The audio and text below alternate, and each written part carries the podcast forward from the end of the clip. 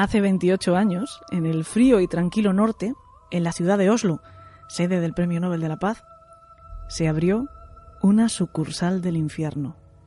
Y además, una sucursal de las más productivas en cuanto a oscuridad se refiere. Al frente de su diligente gestión había un jovencísimo, eso sí, muy intuitivo y muy creativo, Mefisto, solo que él, ante sus huestes infernales, se hacía llamar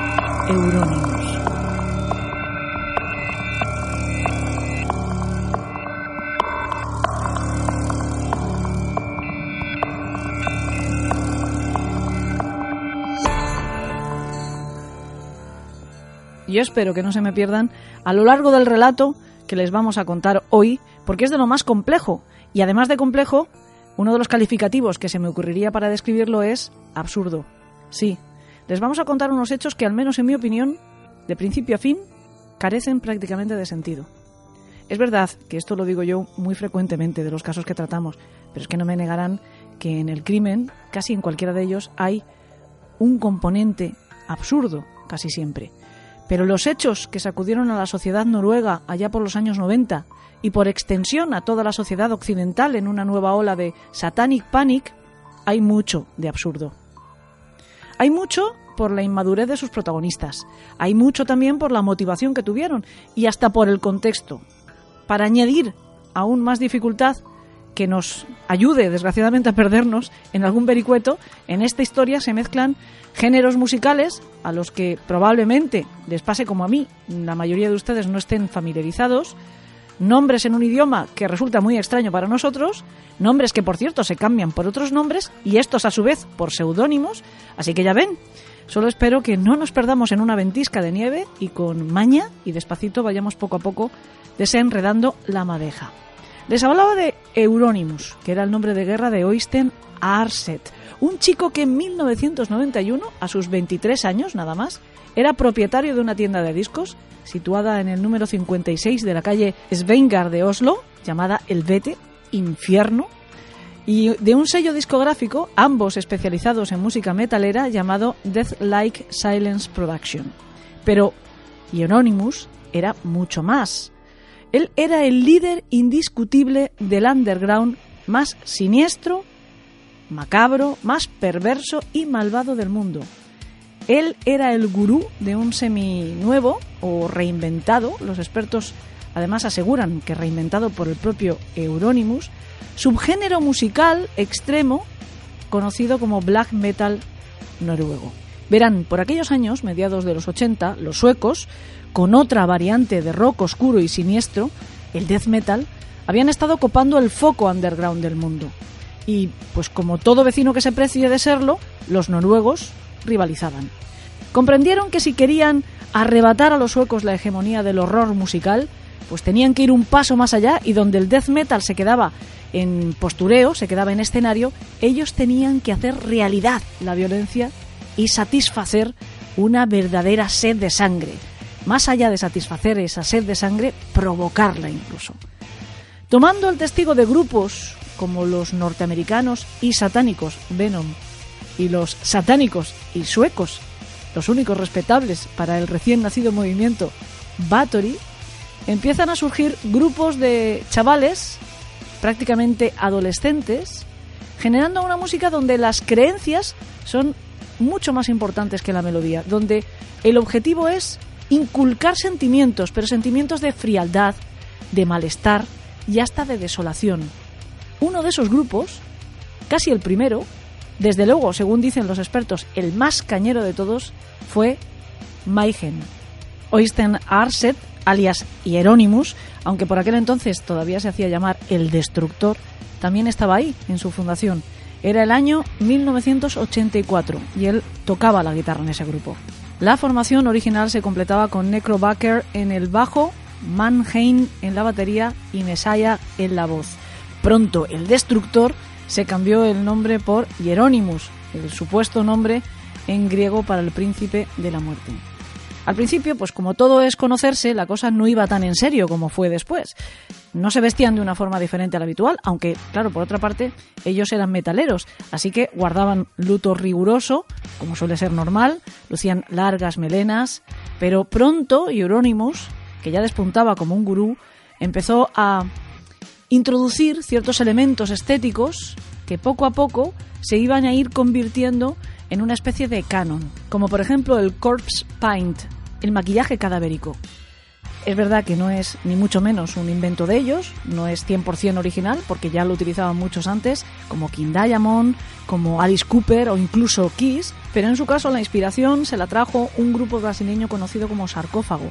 Ellos en realidad eh, por aquel entonces trataban de enfatizar con esa imagen una obsesión por la muerte, por la violencia, pero nada más, tampoco tenían en sus comienzos ningún punto de vista religioso, más allá de que los miembros del grupo adornaban sus firmas con cruces invertidas y que desarrollaban un género musical cuyos referentes sí se definían a sí mismos como satánicos. En sus primeras entrevistas ellos se describen a sí mismos como un grupo de death metal total, aunque después se desdecirían de esto para asegurar que ellos solo habían hecho black metal. Así se apartaban por completo del death metal sueco y del norteamericano que consideraban una corriente, una moda y por lo tanto les repugnaba. Mayhem dieron su primer concierto en 1985. Su maqueta debut, Pure Fucking Armageddon, apareció un año más tarde en una edición limitada de 100 copias numeradas. En 1987 graban con un tal Maniac como cantante su segunda maqueta y su primer mini LP, Death Crash, del que lanzan mil ejemplares con su propio sello, Poser Corpse Music, que se agotó rápidamente y que dio lugar a la leyenda. Su fama creció como arde la gasolina y nunca mejor dicho. A partir de ese momento se hacen los amos de la escena del black metal en Noruega. Y entonces llegó Dead. Pierre Irving Olin, alias Dead, había sido fundador en su Suecia natal de una banda de death metal llamada Morbid. Al saber que Mayhem estaban buscando un nuevo cantante, pues les escribió para interesarse. Les envió además un casete para que le oyeran y en el paquete el cadáver en descomposición de una cobaya. Por supuesto fue admitido inmediatamente. Se trasladó a vivir con otros miembros de la banda a una granja a las afueras de Oslo y empezaron a trabajar. Pese a esa convivencia, pese a que en principio eran buenos amigos, parece que nadie, ni siquiera los miembros de su grupo, llegaron a conocerle en profundidad. Nadie sabe muy bien cómo era Death. Eso sí, quienes lo trataron coinciden en señalar que era un chico muy taciturno, que era extremadamente oscuro, carente por completo de sentido del humor o con un sentido del humor tan retorcido que nadie era capaz de reconocerlo. Probablemente él era el que se tomaba más en serio lo que hacían. Desde luego también hay quien le atribuye a él la incorporación en las actuaciones del grupo del maquillaje cadavérico. Toda su obsesión, de hecho, era parecer un cadáver. Incluso llegó a decir que lo era. Antes de subirse al escenario, antes de cada espectáculo, Death solía enterrar su propia ropa en tierra durante algún tiempo para que se pudriera y conseguir saber qué significaba realmente estar bajo tierra. Antes de empezar a cantar, metía cadáveres de animales en bolsas de papel y los olía, los esnifaba. Adornaba el escenario con estacas y con cabezas de cerdo empaladas que lanzaba al público para echar a quienes no aguantaban el espectáculo de la sangre y de la carne. Se cortaba también en el escenario, se cortaba y mojaba con su sangre al público. En cierta ocasión, de hecho, se le fue la mano y casi, casi no lo cuenta. Llegó al límite al hospital. El 18 de abril de 1991, ese límite lo rebasó por completo. Mientras estaba solo en casa, Death se cortó las muñecas y la garganta con un cuchillo. Pero como hacía demasiado frío, la sangre se le coagulaba y le parecía que tardaba demasiado en morir, así que cogió una escopeta y se disparó en la cabeza. Dejó una breve nota disculpándose. Decía, perdonen toda la sangre.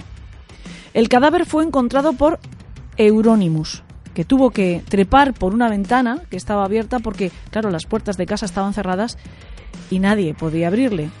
Subió hasta la habitación y descubrió la escena. Antes de llamar a la policía o a la ambulancia o a quien fuera, lo que hizo Euronymous fue eh, volver sobre sus propios pasos, subirse al coche, ir hasta una tienda y comprar una cámara de fotos desechable para tomar unas cuantas instantáneas del cadáver de su amigo Death. Una de esas fotos, de hecho muy explícita, es la portada del siguiente disco del grupo. Después de fotografiar el cuerpo, y antes de la llegada de la policía, se guardó unos cuantos pedazos de cráneo con los que después montarían algunos collares, joyería talismánica, que él entregaba como un regalo especial a sus asociados más íntimos. Hellhammer, el que era batería del grupo, recuerda además que también encontraron parte del cerebro de Death y que Euronymous se lo guardó, que lo cocinó en un guiso y que se lo comió para poder decir que era un caníbal. Poco después de aquello, Euronymous le escribía esta carta a un corresponsal. Ya no tenemos vocalista, Death se mató hace dos semanas.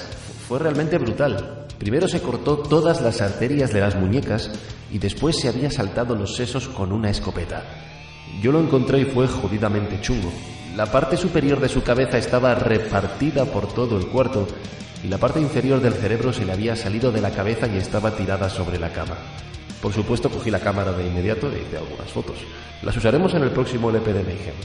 Hellhammer y yo tuvimos la suerte de encontrar dos grandes pedazos de su cráneo y nos hemos hecho colgantes con ellos en su recuerdo.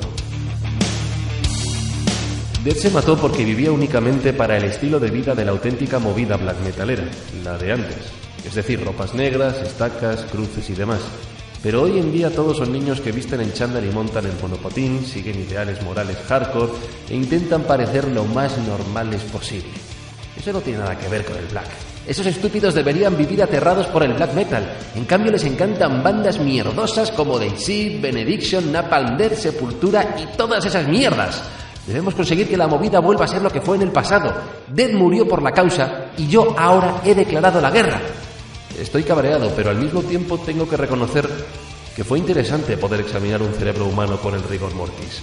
Muerte al falso black metal o death metal y muerte también a todos esos vendidos del hardcore.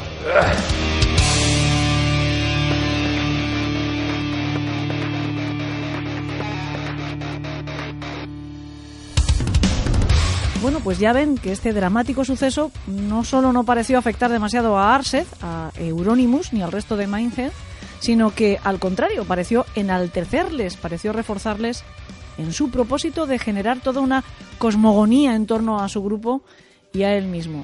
Así que restableció el sello discográfico, ahora con un nuevo nombre, se llamaría Death Like Silence Production, y abrió el infierno, abrió la tienda El Vete, habían pasado aproximadamente dos meses desde el suicidio de Death.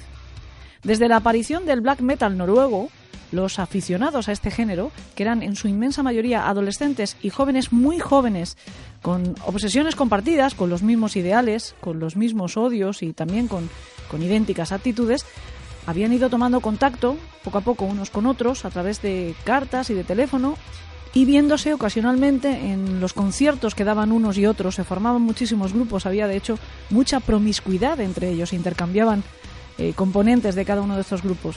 El BT se convirtió de repente en el epicentro de toda la movida metalera en Noruega. Por fin tenían un mismo lugar donde acudir y por lo tanto donde coincidir de una vez por todas siempre que quisieran.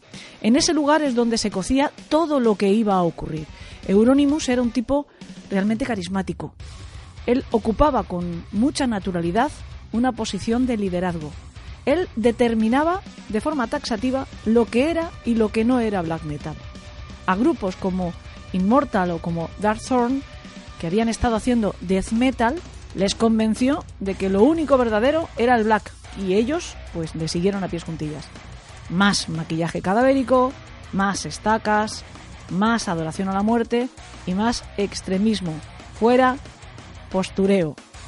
Esa era una de las consignas.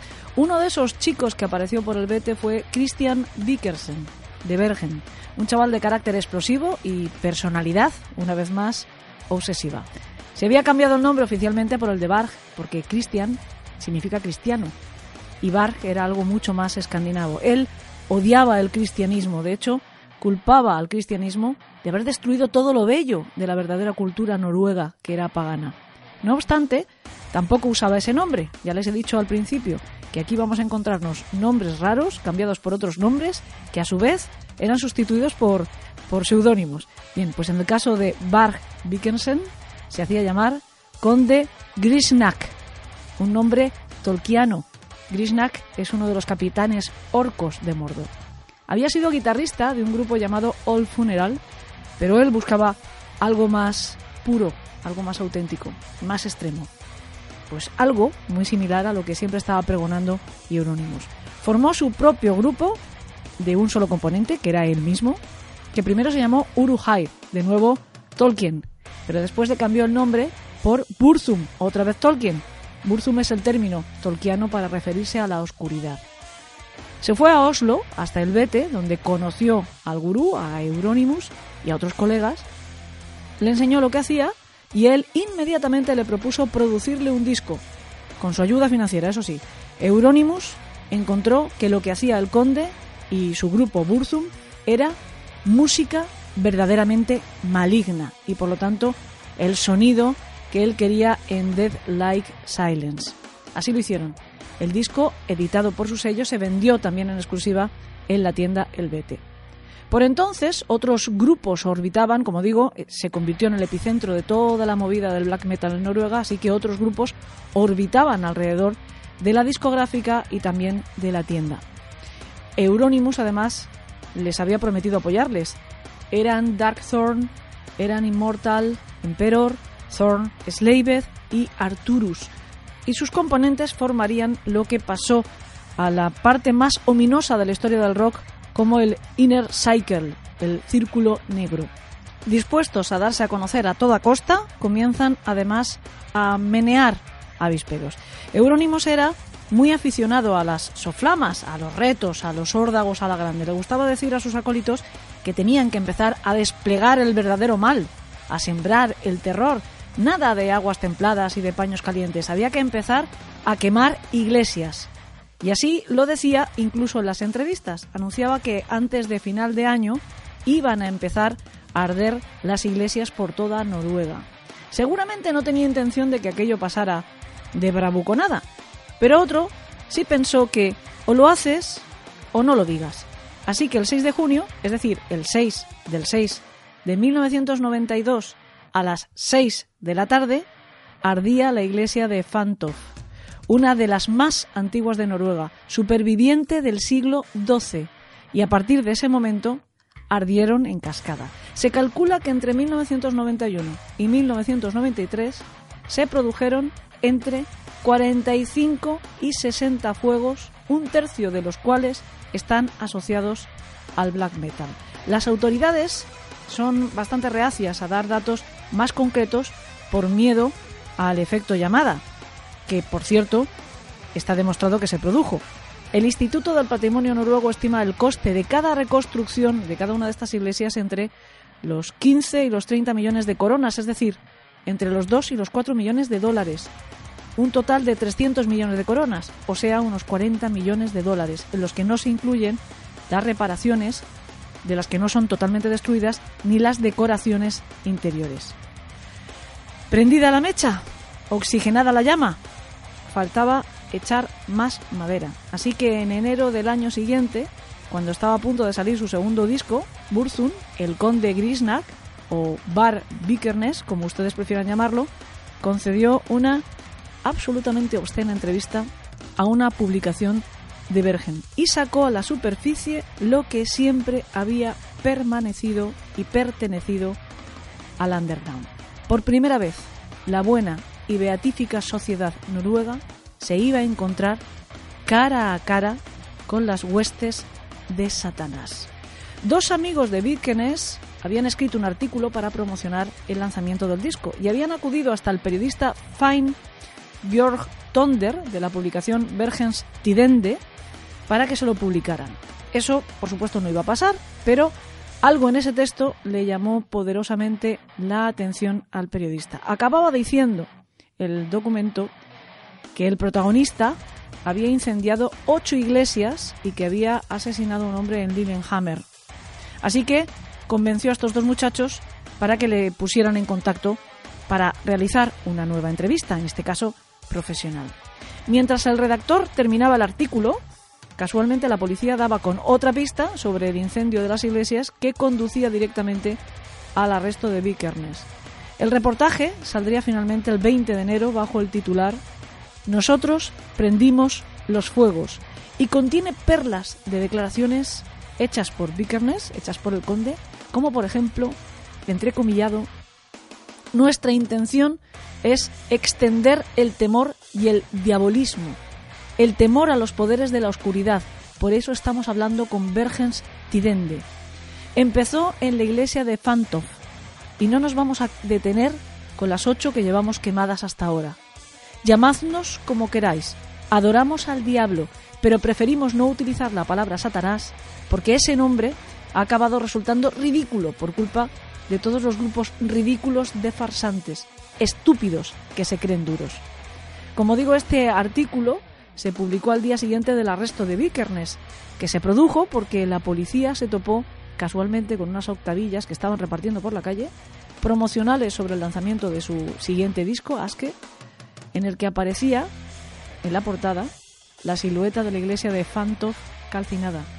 Y hombre, pues como suele decirse, la policía no es tonta.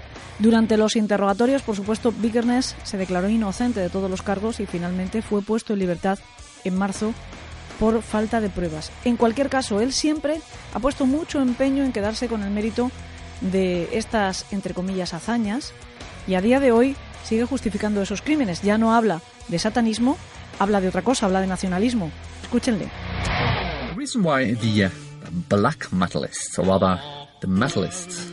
La razón por la que los black metalists o los metalists o como debamos llamarles quemaban iglesias es un poco compleja. No mucho, pero es un poco compleja. Porque siempre puedes señalar que tiene mucho que ver con una voluntad de impresionar a los otros en el movimiento y a contribuir.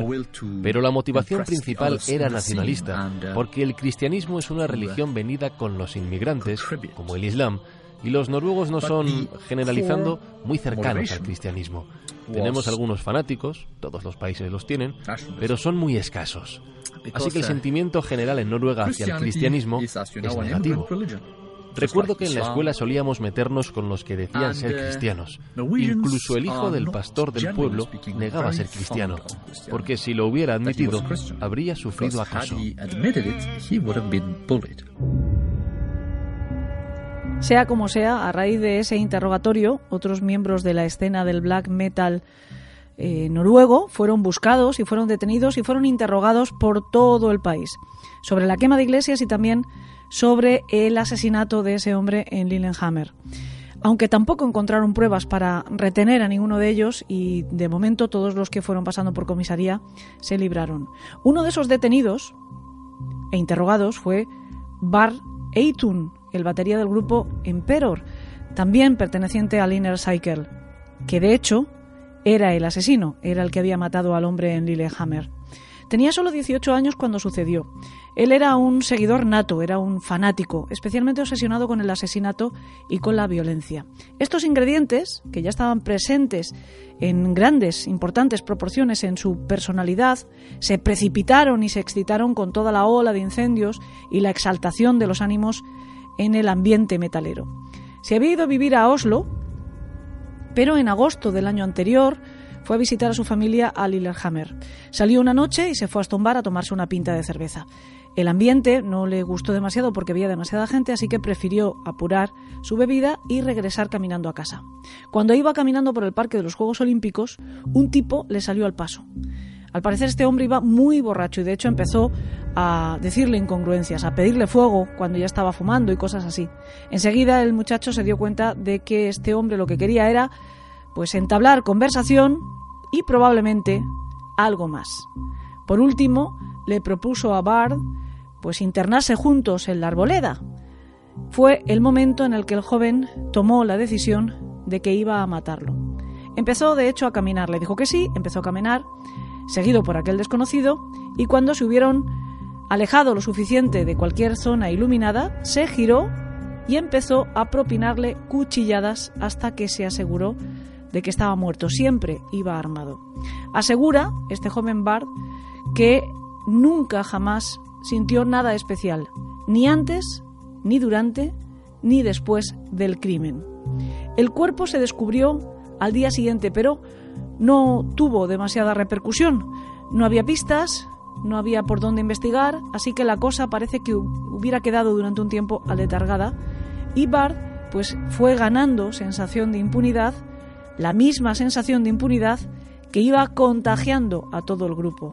Por supuesto, como para ellos esto era una gesta, Bard se lo contó a Euronymous, que a su vez se lo contó a Vikernes, que se lo contaron a perros y a gatos en todo el ambiente. Además, lo convertían en una especie de crimen colectivo, de crimen casi ritualizado. Hablaban de hemos matado, de la misma manera que decían hemos quemado. Especialmente parece ser que Hieronymus hacía esto. O eso le reprochaba y le sigue reprochando a día de hoy Vikernes, que decía que era un fanfarrón y un cobarde que jamás tomó ninguna acción.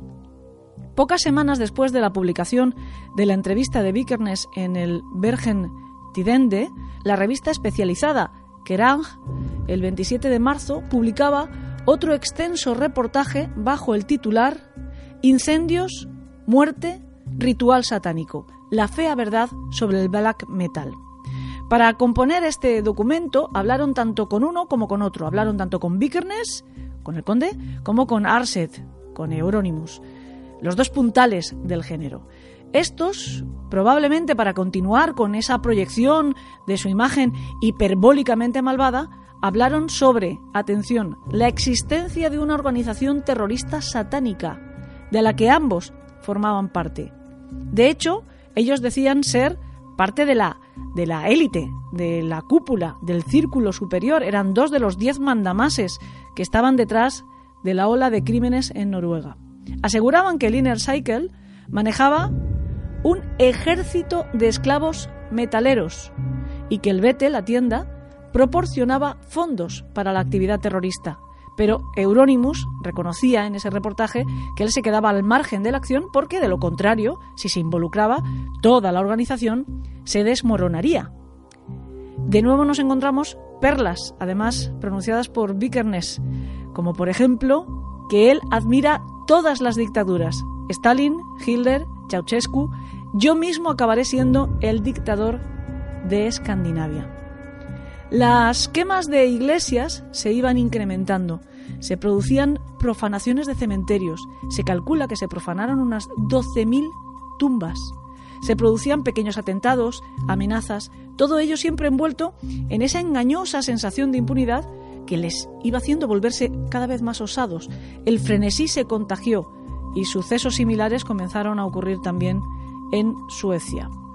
Hemos de decir que Hieronymus era muy bueno para dirigir mentes y para crear estos nuevos mundos, pero que era un desastre para los negocios. Arset había tenido que cerrar el BT a principios de año.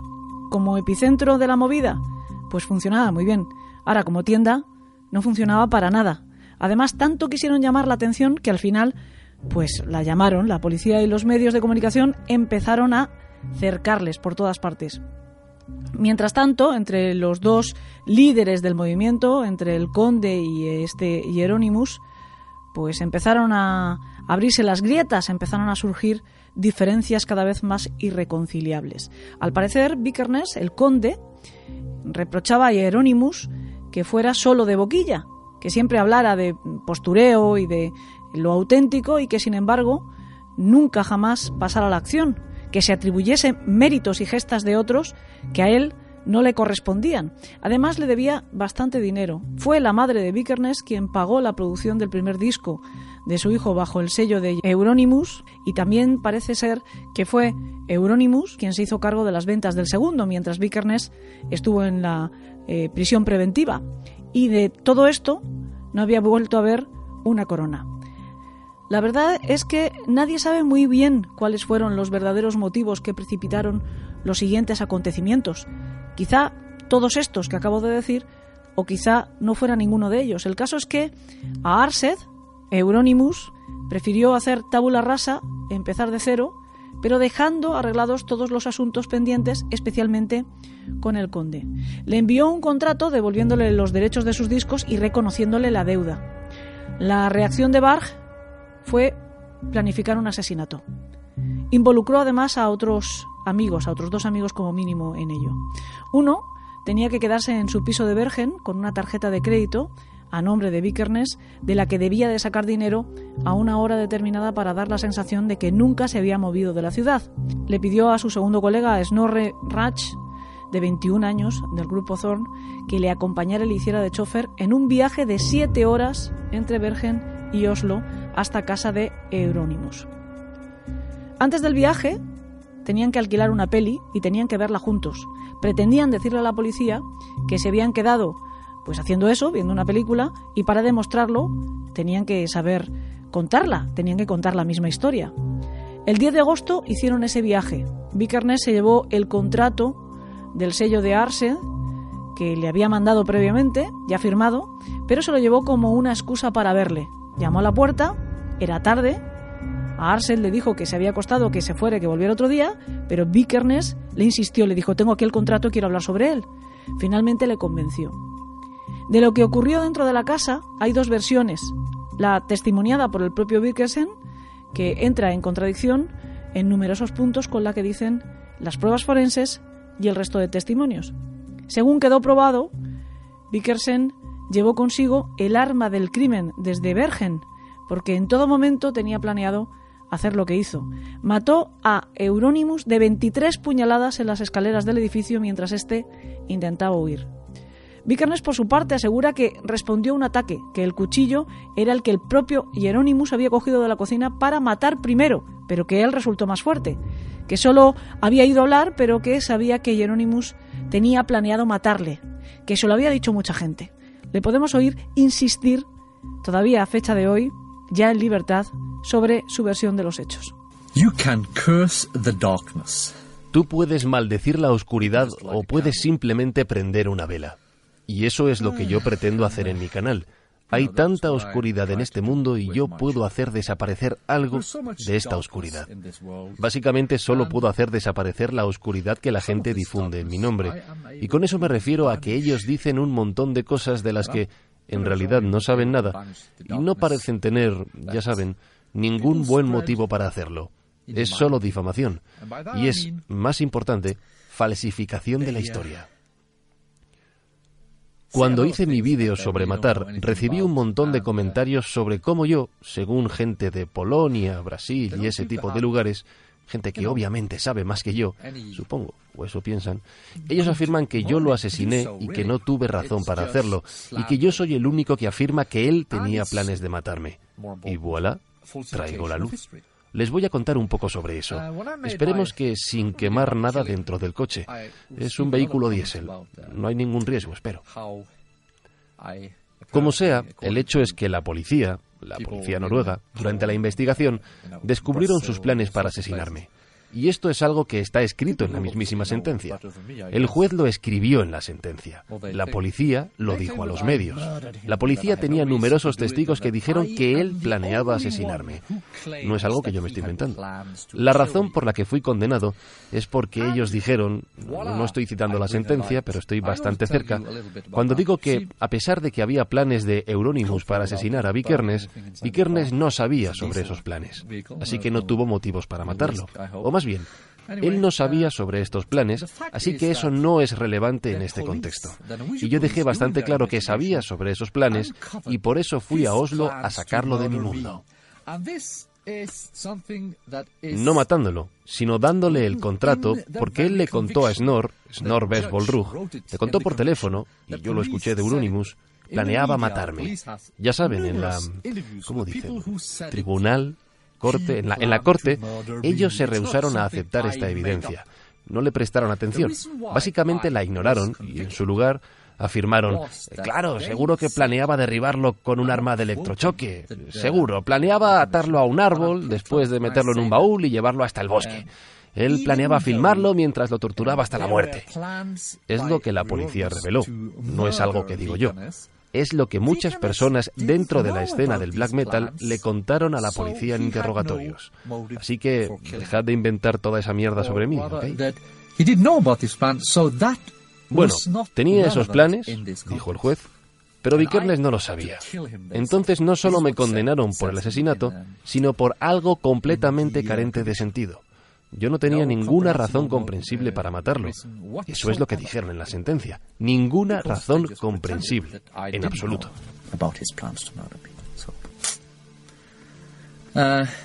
Porque solo pretenden que yo no sabía sobre sus planes para asesinarme. Sé que mi caso es increíble, en el sentido de que no hay razón para que haya sido condenado como lo fui. Pero tuve un abogado que no hizo su trabajo y quien, en, el juicio, la gente estaba ahí parada diciendo mentiras. Y yo estaba como, eh, abogado, ¿puedes decir algo sobre esto? ¿Sabéis lo que hizo? Dijo, de acuerdo, hablaremos sobre eso más tarde.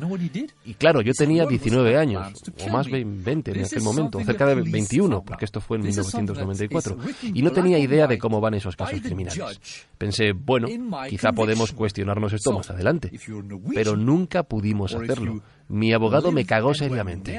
Él me negó la habilidad de defenderme a mí mismo. Entonces fue un, em, creo que lo llaman tribunal ilegal, era una completa farsa, una mentira, era solo un teatro. Podían simplemente haberme enviado un mail con la sentencia.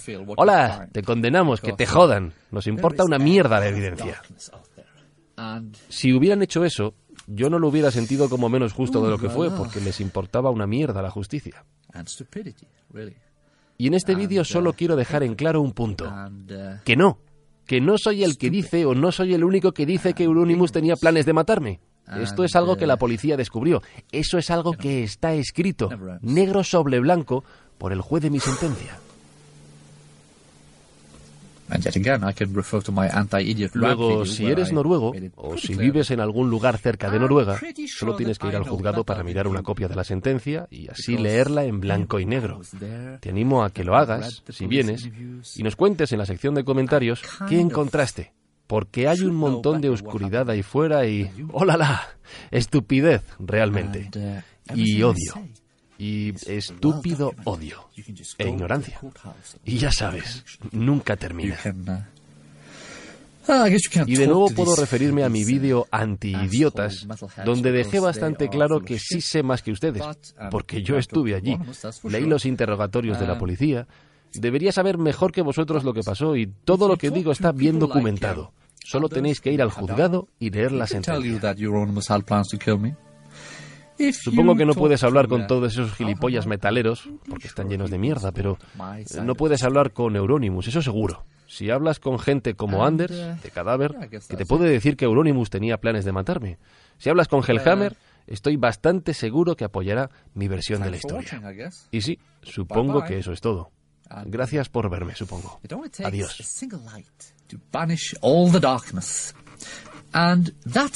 Solo hace falta una simple luz para hacer desaparecer toda la oscuridad. Y ese es el problema que tiene la gente conmigo porque sigo aquí. ¿sabéis? Puedo seguir invalidando vuestras mentiras. Puedo seguir señalando los fallos en vuestras mierdas de historias. Y estoy bastante seguro de que seguiré aquí por un tiempo y seguiré desvaneciendo vuestra oscuridad hasta el final. Adiós. Bye bye. Bueno, en cualquier caso, pese a todos estos aspavientos, pese a sus manifestaciones públicas de entonces y también de ahora, en su nueva carrera como youtuber, lo de Vikernes estuvo bastante cantado. En el juicio desfilaron todos los que eran o habían sido alguien en el black metal noruego. Poco a poco se le fueron atribuyendo nuevos cargos. Además de la acusación por asesinato, también le juzgaron por el incendio provocado de tres iglesias y por posesión ilegal de armas. Atención, 100 kilos de dinamita y 50 de glinita. El tribunal contó con numerosas pruebas forenses, como el contrato que se le olvidó en la escena, como sus huellas por todas partes, como mapas, como informes forenses. En fin, es cierto que su condena fue eso que suele mm, llamarse ejemplar, cuando lo que queremos decir es quizá excesiva, porque le condenaron a 21 años de prisión, una pena muy alta por un crimen como ese, si la comparamos sobre todo, por ejemplo, con la condena que le cayó a Bar Eitun, detenido dos meses después por el asesinato de Lillehammer, al que condenaron a 14 años. Hay quienes dicen que el tribunal fue especialmente duro con Vikernes porque ejercía demasiado poder sobre los jóvenes y su mensaje podría traer graves consecuencias. De hecho, el día que se leyó la sentencia, ardieron dos iglesias más. Pues ya ven que al final el black metal noruego traía exactamente lo que pregonaba, destrucción y desolación. No solo de monumentos de un valor cultural inmenso, que eso dentro de lo que cabe habría sido lo de menos. La desgracia de verdad es que trajo esa destrucción a la vida de varios chicos jovencísimos, arrastrados por una falsa identidad que encima, que encima les proporcionaban otros. Todo este movimiento pues se presentó con unas dinámicas muy similares a las que desarrollan las sectas, o al menos eso nos parece. Y para saber si estamos en lo cierto, queremos hablar ahora con Juan Ramón Pereira, que como saben es nuestro psicólogo forense, especialista en conductas violentas, y queremos conocer también su opinión sobre todo este fenómeno del inner cycle. Hola Juan Ramón, ¿cómo estás? Sí, yo particularmente pienso que es la, la la situación, ¿no? La disponibilidad de, la asistencia de esos medios, más la predisposición que este hombre ya tenía a ese magnetismo sectario, ¿no? O pseudosectario. Es decir, eh, una persona con unas características de personalidad que ya habrían generado un, núcleo ideológico o que había cogido ideologías de distintos sitios, se ve en una situación en la que de pronto aparece un nicho de, de mercado, por así decir, ¿no? Es como cuando Charles Manson sale de, de prisión lo que se encuentra es la ideología hippie que él adapta y él utiliza esa, esa ideología y utiliza ese movimiento eh, hippie y de liberación y por la paz y demás y también utiliza la ideología de la lucha de razas porque en aquel momento había una tensión en Estados Unidos entre la raza negra y, y, el, y las, las fuerzas de ultraderecha y demás. Entonces ve ese nicho de mercado y utiliza esa ideología preexistente para ya darle forma a su a su movimiento, ¿no? Para ir cogiendo cosas de distintos sitios. Pero sí, o sea, es más habitual de lo que creemos. No necesariamente un movimiento sectario o de masas tiene que tener un, una organización, una, un, una guía de viaje, ¿no? Es decir, puede ser una persona que está trabajando para generar ese movimiento sectario, de pronto se encuentra fortuitamente con un grupo grande de gente en el que tiene eh, cabida, en el que se le escucha. Y entonces ahí es donde él aprovecha para reclutar, por así decir. Es un poco lo de ser el tuerto en el país de los ciegos. Algo así. Es decir, él se encuentra en una situación en la que esa ideología que ya tenía una serie de partidarios, de, gente aficionada, y puede ser música, musicalmente hablando o ideológicamente hablando, él lo que utiliza es una ideología preexistente ya, que había generado un movimiento social o un grupo para introducirse en él y con ese magnetismo que él tiene generar un nuevo un nuevo movimiento, un híbrido con la ideología preexistente más lo que él ya traía, ¿no? Esto lo hemos visto ya en varias, en varias sectas, por ejemplo, de carácter eh, católico cristiano o protestante o de, tipo religioso, el hecho de que una persona que haya pertenecido a una de estas sectas se desvincula de esta secta para crear una nueva secta, un híbrido. Es decir, él originariamente pertenecía a mormones, por, poner un ejemplo, pero se aparta de mormones y crea un nuevo, nuevo modelo. Lo vemos en el, en caso de Jonestown. En, la, en, la, masacre de Jonestown, el gurú es quien eh, primero empieza a militar en movimientos religiosos de protestantes, creo que eran, en Estados Unidos, pero crea su propio movimiento religioso mezclando la religión y el comunismo. Y, es entonces cuando él crea su propia ideología, es una mezcla, una ideología nueva, entre comunismo y religión, los unifica y entonces plantea irse a la Guayana francesa a vivir en una, situación idílica en la que mezcla religión y política, ¿no? Pues este tipo de movimientos eh, en los que se mezcla religión, política, economía, música, incluso ideas de distinto tipo, es lo que dan también la identidad al grupo, es decir, es un nuevo grupo que coge ideologías preexistentes, digamos que utiliza, es, es, es muy eh, oportunista por parte del grupo. Y en este caso, además. No, crea su movimiento, sino que se aprovecha de un movimiento preexistente.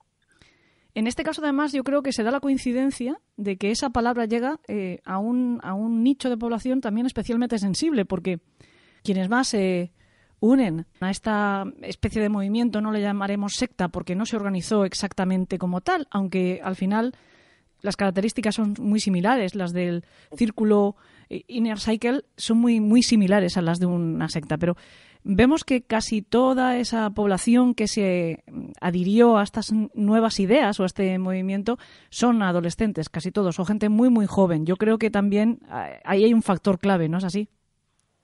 Sí. Eh, a ver, las, las sectas o digamos los movimientos de este tipo lo que buscan es personas, tampoco buscan gente vulnerable, es decir, en el sentido de gente, gente débil, en el sentido de, o excesivamente débil, como nosotros podríamos pensar. Ellos no quieren personas con enfermedad mental, ni quieren personas con discapacidad. Ellos buscan a alguien que sea productivo, alguien que les pueda dar algo al, al movimiento, ya sea utilizarlos como fuerza de choque, ya sea dinero, ya sea lo que sea, pero que esa persona sea dentro de lo que cae productivo. Cuanto más eh, productivo sea la persona que tú reclutas, más cosas le puedes sacar. Claro. yo eh, recordemos la secta Moon, ¿no? Es decir, eh, las personas que había allí que generan las, las, las sectas en los, en los, trenes en Japón, en los metros, perdón, eh, con el gas sarin, no eran no eran personas discapacitadas o personas con limitaciones o especialmente pobres. Es decir, estamos hablando de ingenieros, estamos hablando de gente con mucha formación que le sirven al gurú para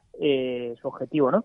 En este caso lo que él utiliza es el hecho de que haya gente unificada en torno a una afición o una, la música o una ideología y una identidad también, ¿no? Parece el, sobre todo sobre todo yo creo que precisamente ese tema de la identidad es lo que permite la entrada de el otro factor discordante el que al final acaba provocando la quema de iglesias y todo lo demás. El, eh, cuando se junta la ideología que se forma primero del satanismo y de repente metiendo cuña entra la política neonazi y la identidad con las viejas tradiciones vikingas, ¿no?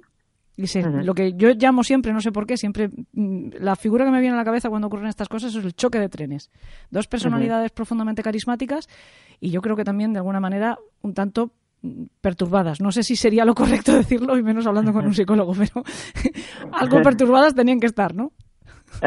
Hombre, claro, dentro de lo, de lo que viene a ser en un pensamiento normal y racional, el, el pensamiento de un gurú de secta pues raya la enfermedad mental y de hecho muchos o bien sobredimensionan sintomatología de enfermedad mental o bien la, tienen que tener, porque manifiestan o al menos verbalizan que tienen alucinaciones, que Dios les habla, que ellos son los elegidos, que su... Es decir, por lo menos tienen que tener rasgos de personalidad alterados del tipo narcisista o megalómano. Pues, no, no, no sé si tanto llegamos a un delirio, ¿no? Pero sí que tienen rasgos de personalidad alterados. Evidentemente sí que se conjugan muchas veces, y sobre todo las nuevas sectas, se conjugan eh, ideologías híbridas, ¿no? Si ya no estamos escuchando sectas que se engloben en torno a una sola ideología, en torno a, a un único concepto, como podía ser el, las sectas de, originarias, tipo mormones o tipo testigos de Jehová, además, sino ya se engloban en torno a una ideología híbrida en la que no solo se conjugan una idea política, sino también una idea religiosa, o en este caso pagana, mezclada con una idea eh, de tipo de tipo musical o de tipo todo, todo, va en consonancia, se crea una nueva identidad y eso hace que el grupo se divida de los demás. Es decir, nosotros somos distintos a todos los demás, incluso a personas que les guste la misma música que nosotros, porque además de que nos gusta esta música, tenemos una ideología económica, política, social, del tipo que sea. Entonces se conjuga como un nuevo grupo, como una identidad. ¿Eso quiere decir que todos los que formaran parte de esa secta fueron asesinos? No. Mucha gente pasaría por esta congregación, la abandonaría, volvería a entrar. Otros, digamos que esa sería como una tercera capa, ¿no? En la que la gente entra y sale. Y luego una capa más profunda, más dura, un núcleo más fuerte y más cerrado, en el que sería, como dicen los especialistas, en sectas, o yo no sé especialistas en sectas, pero los que son especialistas en sectas llaman una secta dentro de la secta, ¿no? Ajá, sí, el círculo íntimo precisamente, el inner cycle, sí, la, la, la jerarquía dentro de la organización. Exactamente, es decir, hay, hay distintas capas dentro de eso. También le sirve a la secta para, de alguna manera, protegerse de agresiones exteriores, es decir, si las quieren eh, de alguna manera sacarles información o desmontarlas, lo que hacen ellos creando capas es que eh, hay gente que forma parte de esta agrupación pero no llega hasta donde ellos no quieren que llegue. Sin embargo, determinadas personas elegidas o seleccionadas por sus características de personalidad, por su posición o por los intereses del gurú, llegan al núcleo más duro, donde son manipuladas, donde son dirigidas en función de los objetivos del gurú, ¿no? Otra de las cosas que a mí me llama mucho la atención de este tipo de movimientos, sobre todo cuando estamos hablando también de gente tan joven, insisto, yo creo que eso tiene mucho que ver también con lo que estamos hablando, con la identidad, ¿no? Cuando tú estás terminando de formar tu personalidad, buscas con quién identificarte, buscas un grupo musical de referencia, te vistes como, como viste ese grupo, una serie de cosas que yo creo que casi todos eh, hemos hecho, ¿no? no sé si es exagerar, pero yo creo que casi todos hemos hecho. Pero, ¿por qué resulta tan atractivo, sobre todo para gente, mm, eh, eso, pues de apenas 15, 16, 17, 18 años, la idea del mal. ¿Por qué ser malvado resulta algo tan seductor para ellos? Porque en el caso de, del black metal noruego en los años 90, del Inner Cycle y de todo esto que estamos tratando en el programa de hoy, esa idea subyace desde el primer momento. El mm, primer gurú, Hieronymus, habla continuamente de somos malvados. Bueno, el, libro eh, que cuenta esta historia, hay, varios libros que hablan de esta historia, pero uno de los que se ha consagrado y que recientemente se ha llevado al cine se llama Señores del Caos, o sea, que ya nos está indicando un poco cuál era también lo que ellos perseguían. Y de hecho el mismo aspecto, el maquillaje corporal de cadáver, esa música, ese sonido gutural que casi es hiriente al oído, y, ese pregón continuo de lo que queremos es hacer el daño y hacer el mal, porque el siguiente que entra ya dice, no, lo que queremos es echar a los cristianos que a su vez nos invadieron, pero el primero lo que habla es, vamos a em, honrar a Satanás, que es la personificación del maligno. ¿Por qué resulta tan atractivo para la gente joven em, este tipo de, hechos, este tipo de movimientos, la posibilidad de hacer daño, la posibilidad de ser vándalos, Obviamente no a todos, pero con frecuencia. Claro, yo particularmente particularmente pienso que la, la última la adolescencia, la última etapa de la edad, la primera etapa de la edad adulta y la adolescencia son épocas en las que el ser humano está, como decías tú, reconstruyéndose aún, está estableciendo qué mecanismos va a utilizar para moverse en el mundo y, por tanto, estamos sujetos a grandes pasiones. Es decir, si preguntamos a, la, a, cualquier adulto con qué, de, qué recuerdo tiene de la, de la, a nivel de pareja más apasionado o que más le dolió o que más conflictos tuvo, siempre va a recibir la primera relación de pareja seria que tuvo, que suele ser en esta etapa. ¿Eso por qué es? Porque el ser humano en estas etapas está dominado por grandes pasiones. Cuando quiere, quiere de una manera desmesurada, de una manera apasionada. Cuando eh, tiene rabia o siente un sentimiento de injusticia o siente que se ha apartado, siente un sentimiento de, de rabia muy profundo y muy apasionado no es la misma rabia que puede construir una persona con 40 años, en el que estamos hablando de que ya tiene una serie de estructuras que le ayudan a manejarse, le ayudan a, de alguna manera, reprimir y gestionar estas pasiones. Estamos en una etapa en la que las pasiones nos dominan. Entonces, claro, es una etapa en la que eh, estamos hablando de personas que sienten este, esta rabia, sienten esta furia, y les damos una ideología que, que le permite vehiculizarlas, ¿no? que le permite decir, no, no eres el único que siente esta rabia, y la puedes vehiculizar y enfocar en este sector.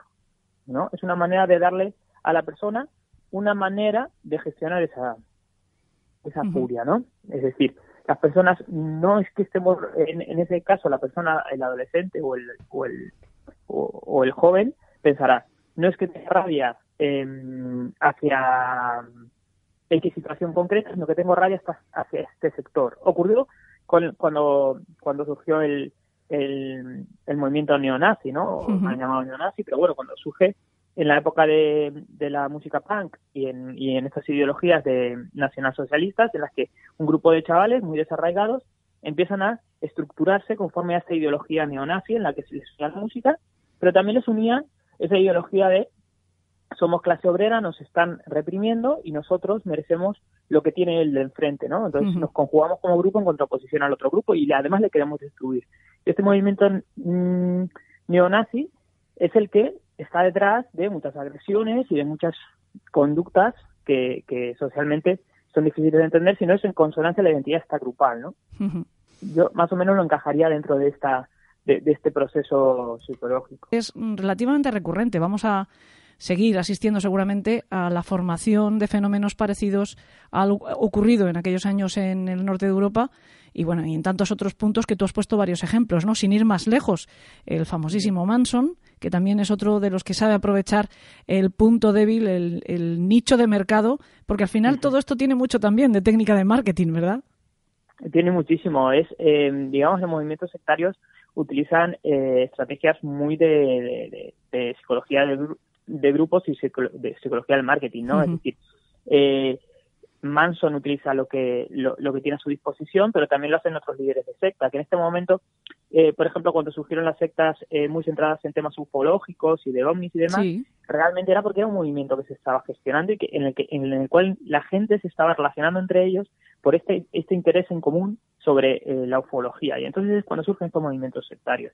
Cuando lo que estaba arraigado era la religión católica lo que surgen son movimientos sectuarios de distintas vertientes de la religión católica ya preexistente, es decir, lo utilizan como vehículo para generar eh, grupos distintos, eh, mormones, testigos, es decir, van generando distintos grupos de, religiosos aparte. No siempre son sectas y siempre esto hay que tenerlo muy en cuenta. Es decir, y con esto también juegan las sectas, es decir, dónde estoy yo y dónde está realmente el verdadero movimiento. Porque eh, que te guste la música punk o que te guste la música incluso que tengas ideologías satánicas, pues es como tener ideologías cristianas. Es decir, ya me encasillas en, en el grupo sectario, no lo sé. Habría que ver, para que haya una secta, tiene que haber una serie de características que muchas veces no están presentes en grupos que llamamos sectas, como Testigo de Jehová, pues no está tan claro, ¿no? Que sea una secta. ¿Por qué? Porque para que haya una secta tiene que haber un gurú claro, tiene que haber un objetivo de desestructurar a la persona, aislarla, explotarla y utilizarla, y tiene que haber una serie de características muy, muy concretas y que se pueden identificar. Muchos grupos no llegan a este a este concepto, porque no tienen todo esto que, estamos hablando, pero sin embargo tienen caracteres que podrían llevarlos a conformarse como secta en un momento determinado o que podrían llevarlos a una evolución hacia una secta. En este caso, eh, es lo que decía, eh, podríamos identificar a muchas personas que han pasado por este movimiento sin cometer ningún acto vandálico o sin ser eh, partícipes de ningún delito. ¿no? Me parece importantísimo además la nota aclaratoria mm, teniendo en cuenta los tiempos que corren, que enseguida la gente nos agarramos a un clavo ardiendo y parece que estuviéramos diciendo que cualquiera que es un aficionado a la música black metal es un sectario y ni muchísimo menos te puede gustar disfrutar de esta música y ya está, y ser una, persona estupenda. o, claro, o, tener una ideología determinada, política o social y tampoco... y tampoco ser una mala persona, efectivamente.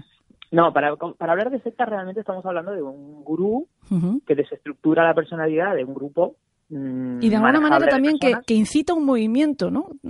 Yo, yo esa es donde yo voy. A mí lo que me resulta mm, sorprendente de todo este fenómeno del que hablamos hoy es eso, 15.000 tumbas profanadas. 15.000 tumbas profanadas con pintadas satánicas, 52 iglesias, algunas verdaderas joyas eh, arquitectónicas quemadas. Eso es lo que a mí me llama más la atención. Cuando llaman a la acción y una acción, además, pues que resulta nociva para la, para la sociedad.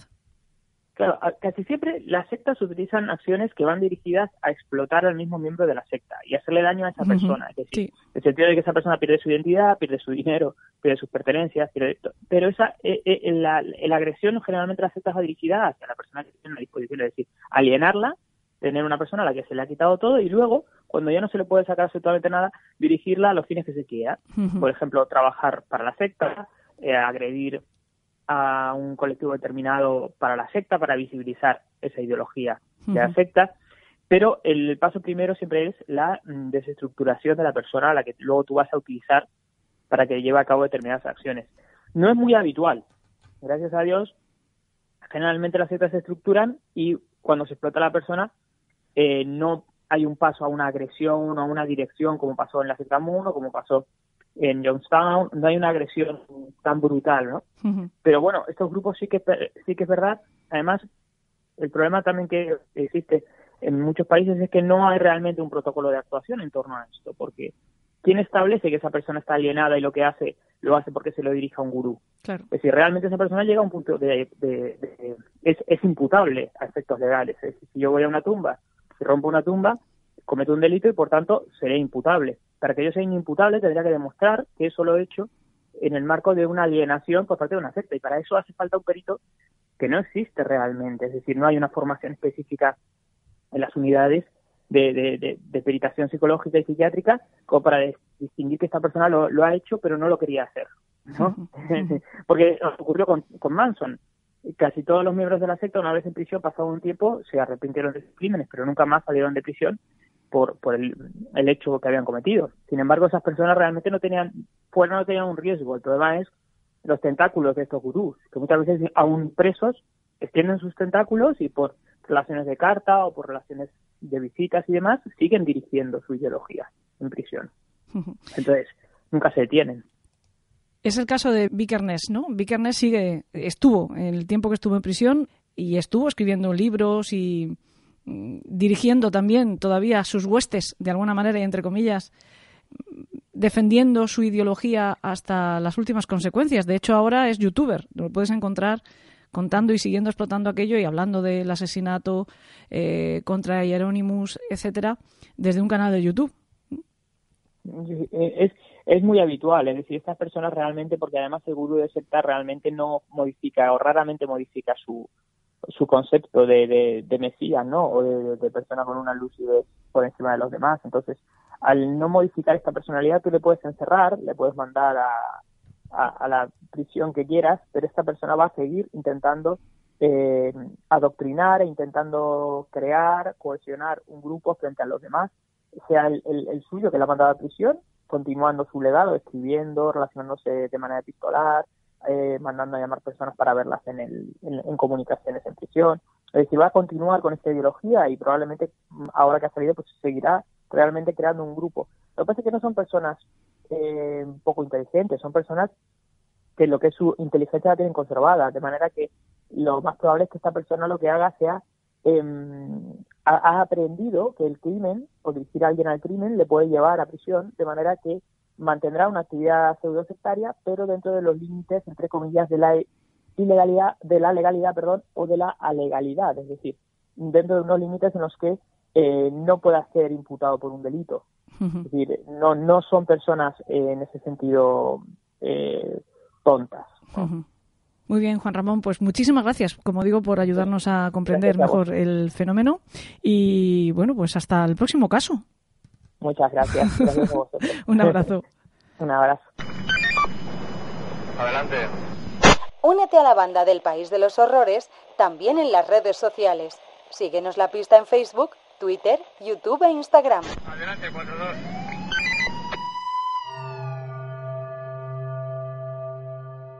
Aún no queremos dejar el tema porque nos queda al menos un fleco suelto.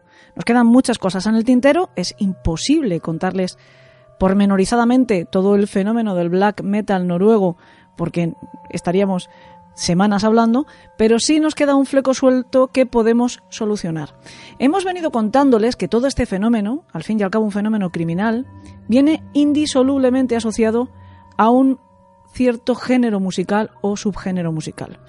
Es de suponer también que algunos de ustedes lo conocen y hasta que les gusta, que lo disfrutan, pero también me imagino que debe de haber algunos padres y madres que están ahora mismo con sus auriculares puestos, eh, preocupadísimos, por no decir aterrados, pensando que esto de lo que estamos hablando, el black metal, el death metal, es precisamente lo que les gusta escuchar a sus hijos.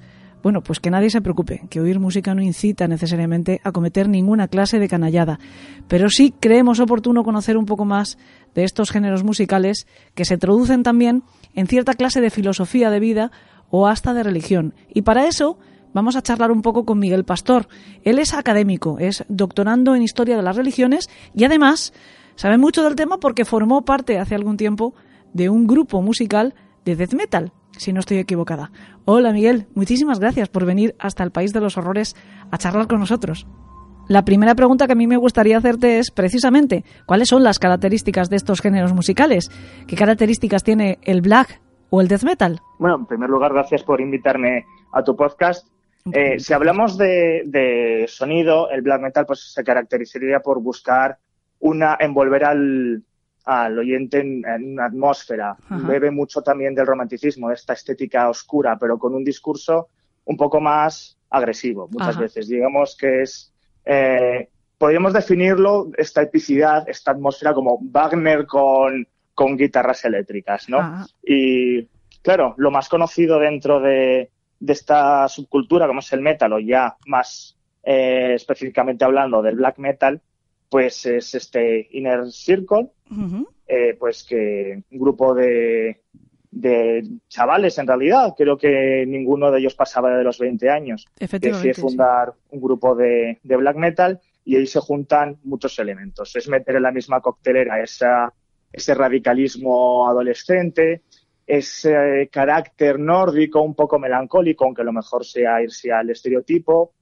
ese nacionalismo también nórdico muy vinculado con el, con el odinismo, igual que aquí podemos decir la extrema derecha va más de la mano del nacionalcatolicismo, ahí iría más de la mano con la antigua religión nórdica, por tenerlo ellos como una especie de seña de identidad y considerar el cristianismo como un ataque, como algo que borró, entre comillas, o intentó borrar su identidad nórdica, su identidad vikinga. Y en parte por ahí también viene ese eh, anticristianismo que lo caracteriza.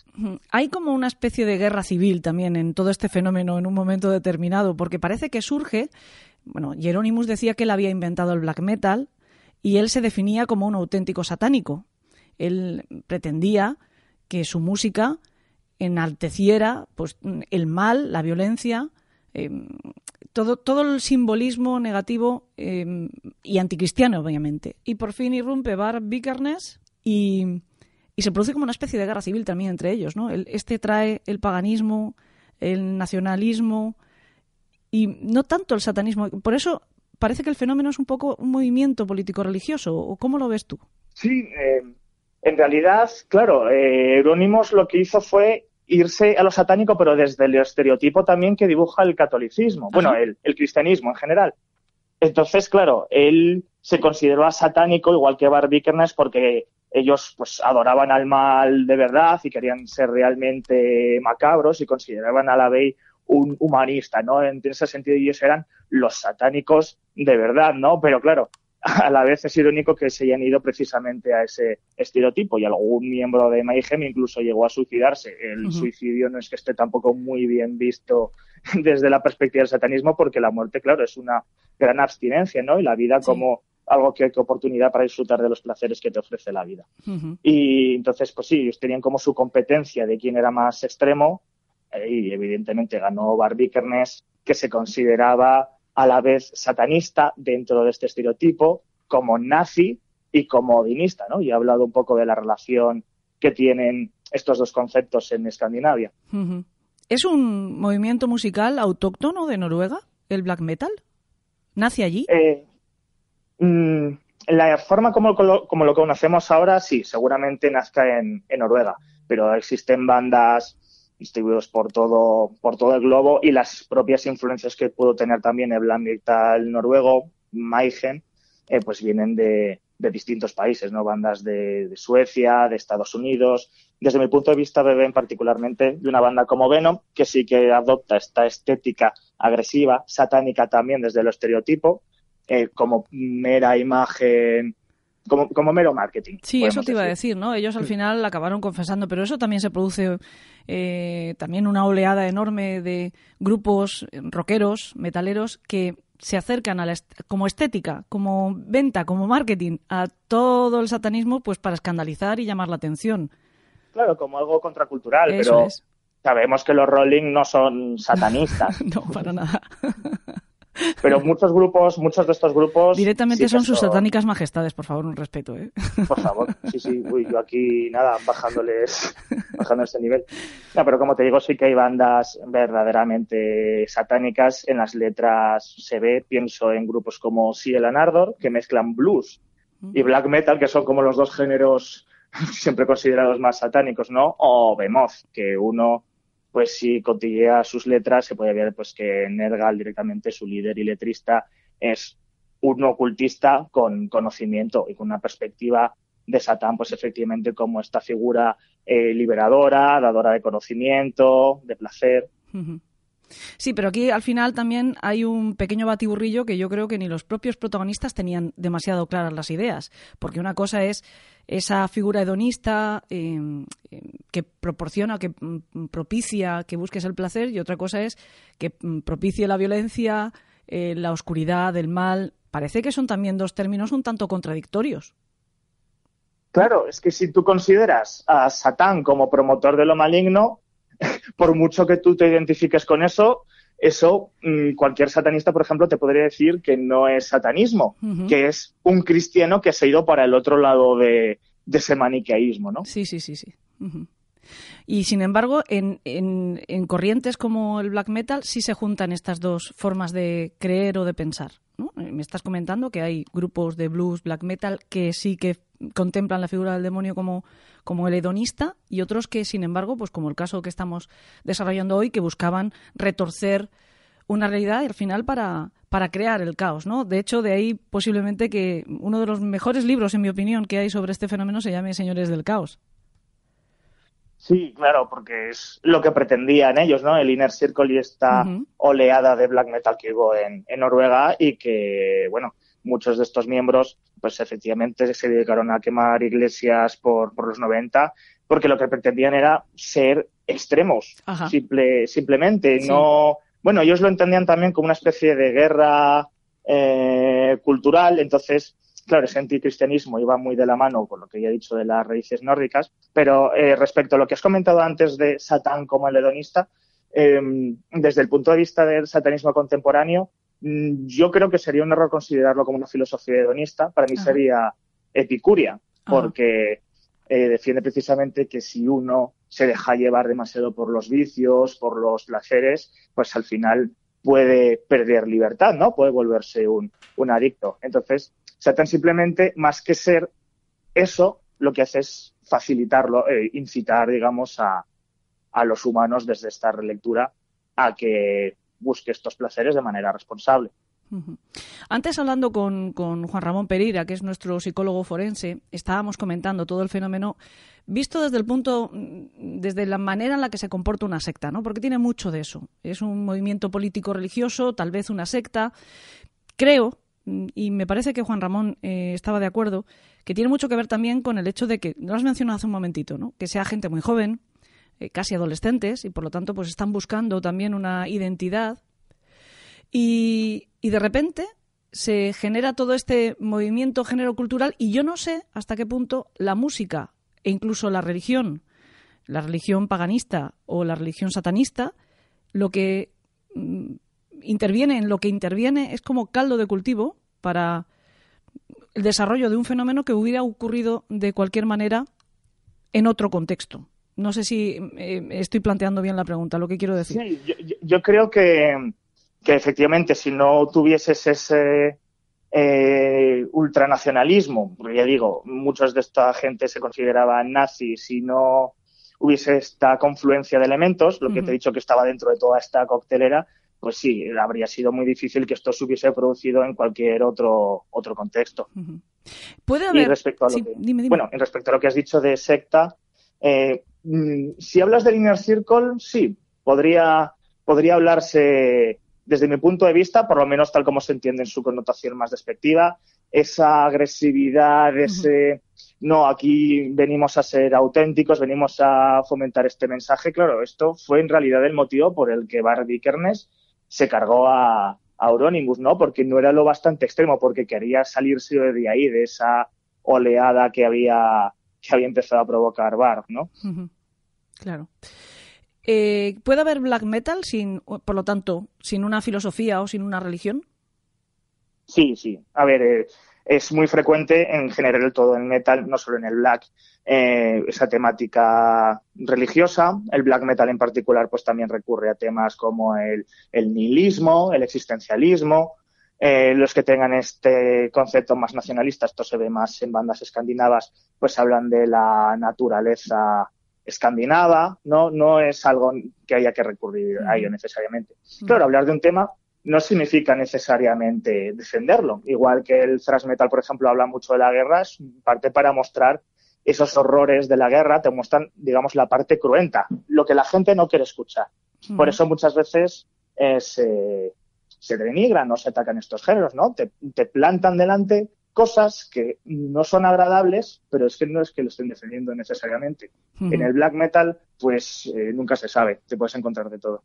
Yo te iba a preguntar también por eso, porque eh, he leído que en un momento determinado nacen casi a la vez el death metal y el black metal, y que los mm, de black metal acusan a los del death metal de mainstream.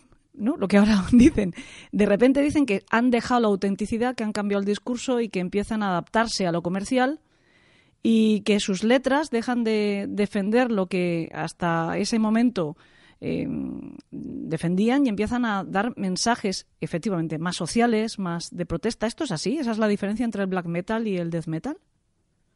Pues eh, bueno, el black metal, perdón, el death metal suele ser más, más truculento. Algunas de las letras es directamente como ponerse una película slasher, ¿no? Es casi ese morbo un poco de lo sangriento como como entretenimiento y sin que trascienda de ahí. Algunos sí que hacen sus reivindicaciones, esto también depende mucho de, cómo vayan evolucionando los géneros a finales de los 90 o principios de los 2000, con el new metal o el, metal melódico eh, o el deathcore. El, el core siempre va un poco más ligado con lo reivindicativo. Pero, eh, claro, cuando esto se. El inner circle del black lo entiende más como este entretenimiento o como una forma de hacer activismo, pues eh, evidentemente choca con lo que ellos consideran que tiene que ser el metal, ¿no? Como esa defensa real de, pues de esa, de esa violencia, ¿no? ¿La violencia es inherente al black metal? No, no, no.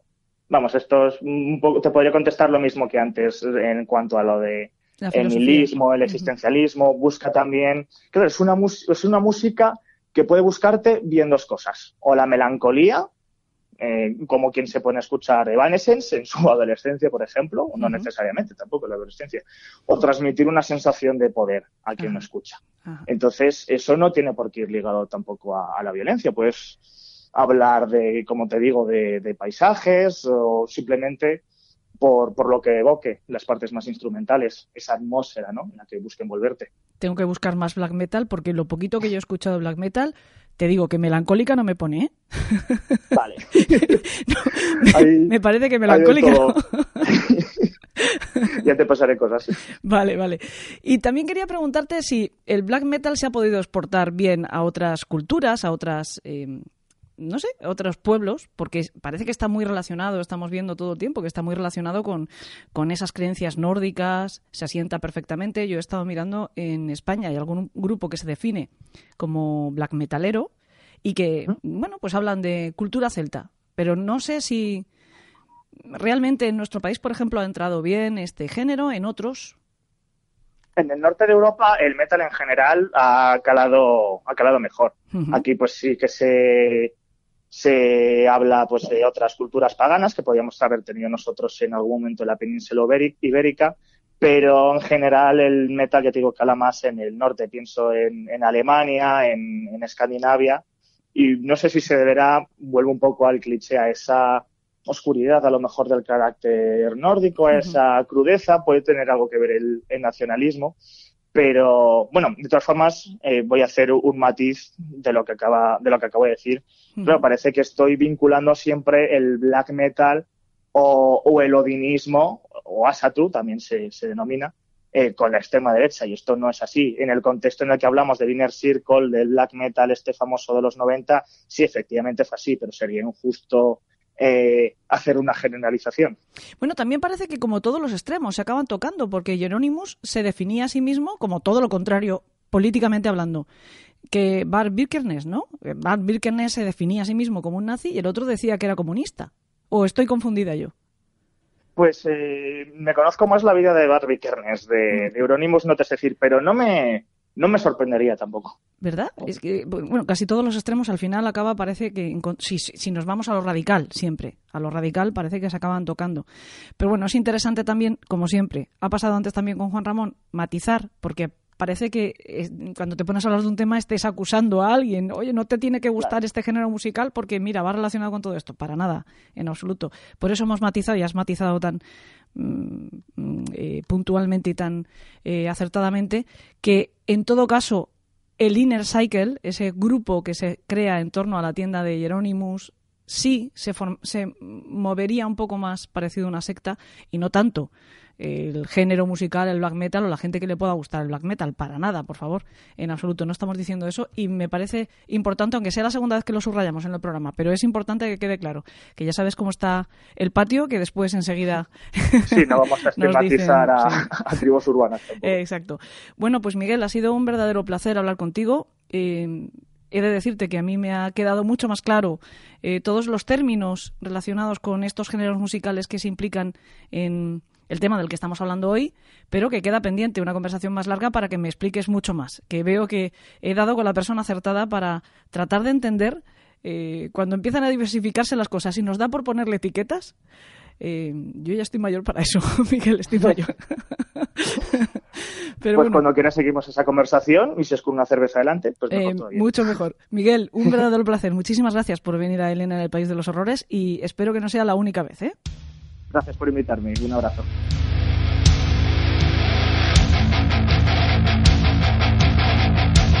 Y ahora sí, que cerramos aquí el capítulo del black metal noruego, pero por Odín, que seguimos en el gélido norte, deseando además que entre en escena otro de los grandes de nuestro panteón de sacros colaboradores.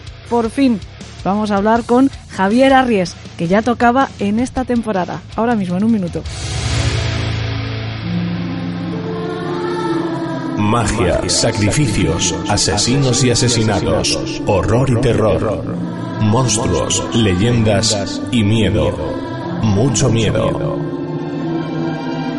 Elena en el País de los Horrores.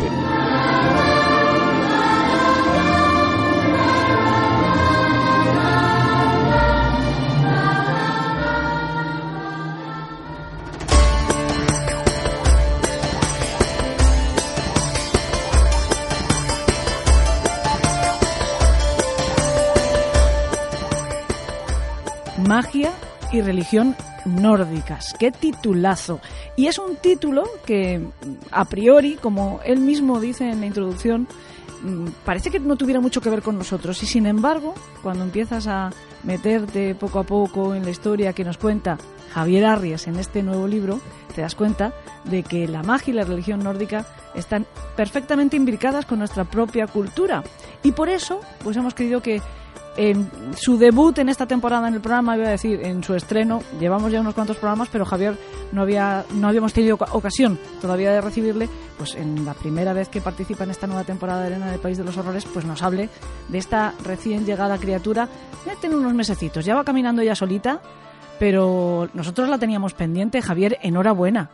Muchas gracias, muchas gracias. Lo Sí, tuyo sí, ya sí, siempre es para levantarse y hacerte una ovación, porque no es que haces libritos de cualquier cosa. O sea, magia y religión nórdicas. De nuevo te has marcado pues un imprescindible donde mm, no has recorrido todo porque te han hecho cortar un poquito antes de tiempo, porque ya llevabas 400 y pico páginas según me has dicho.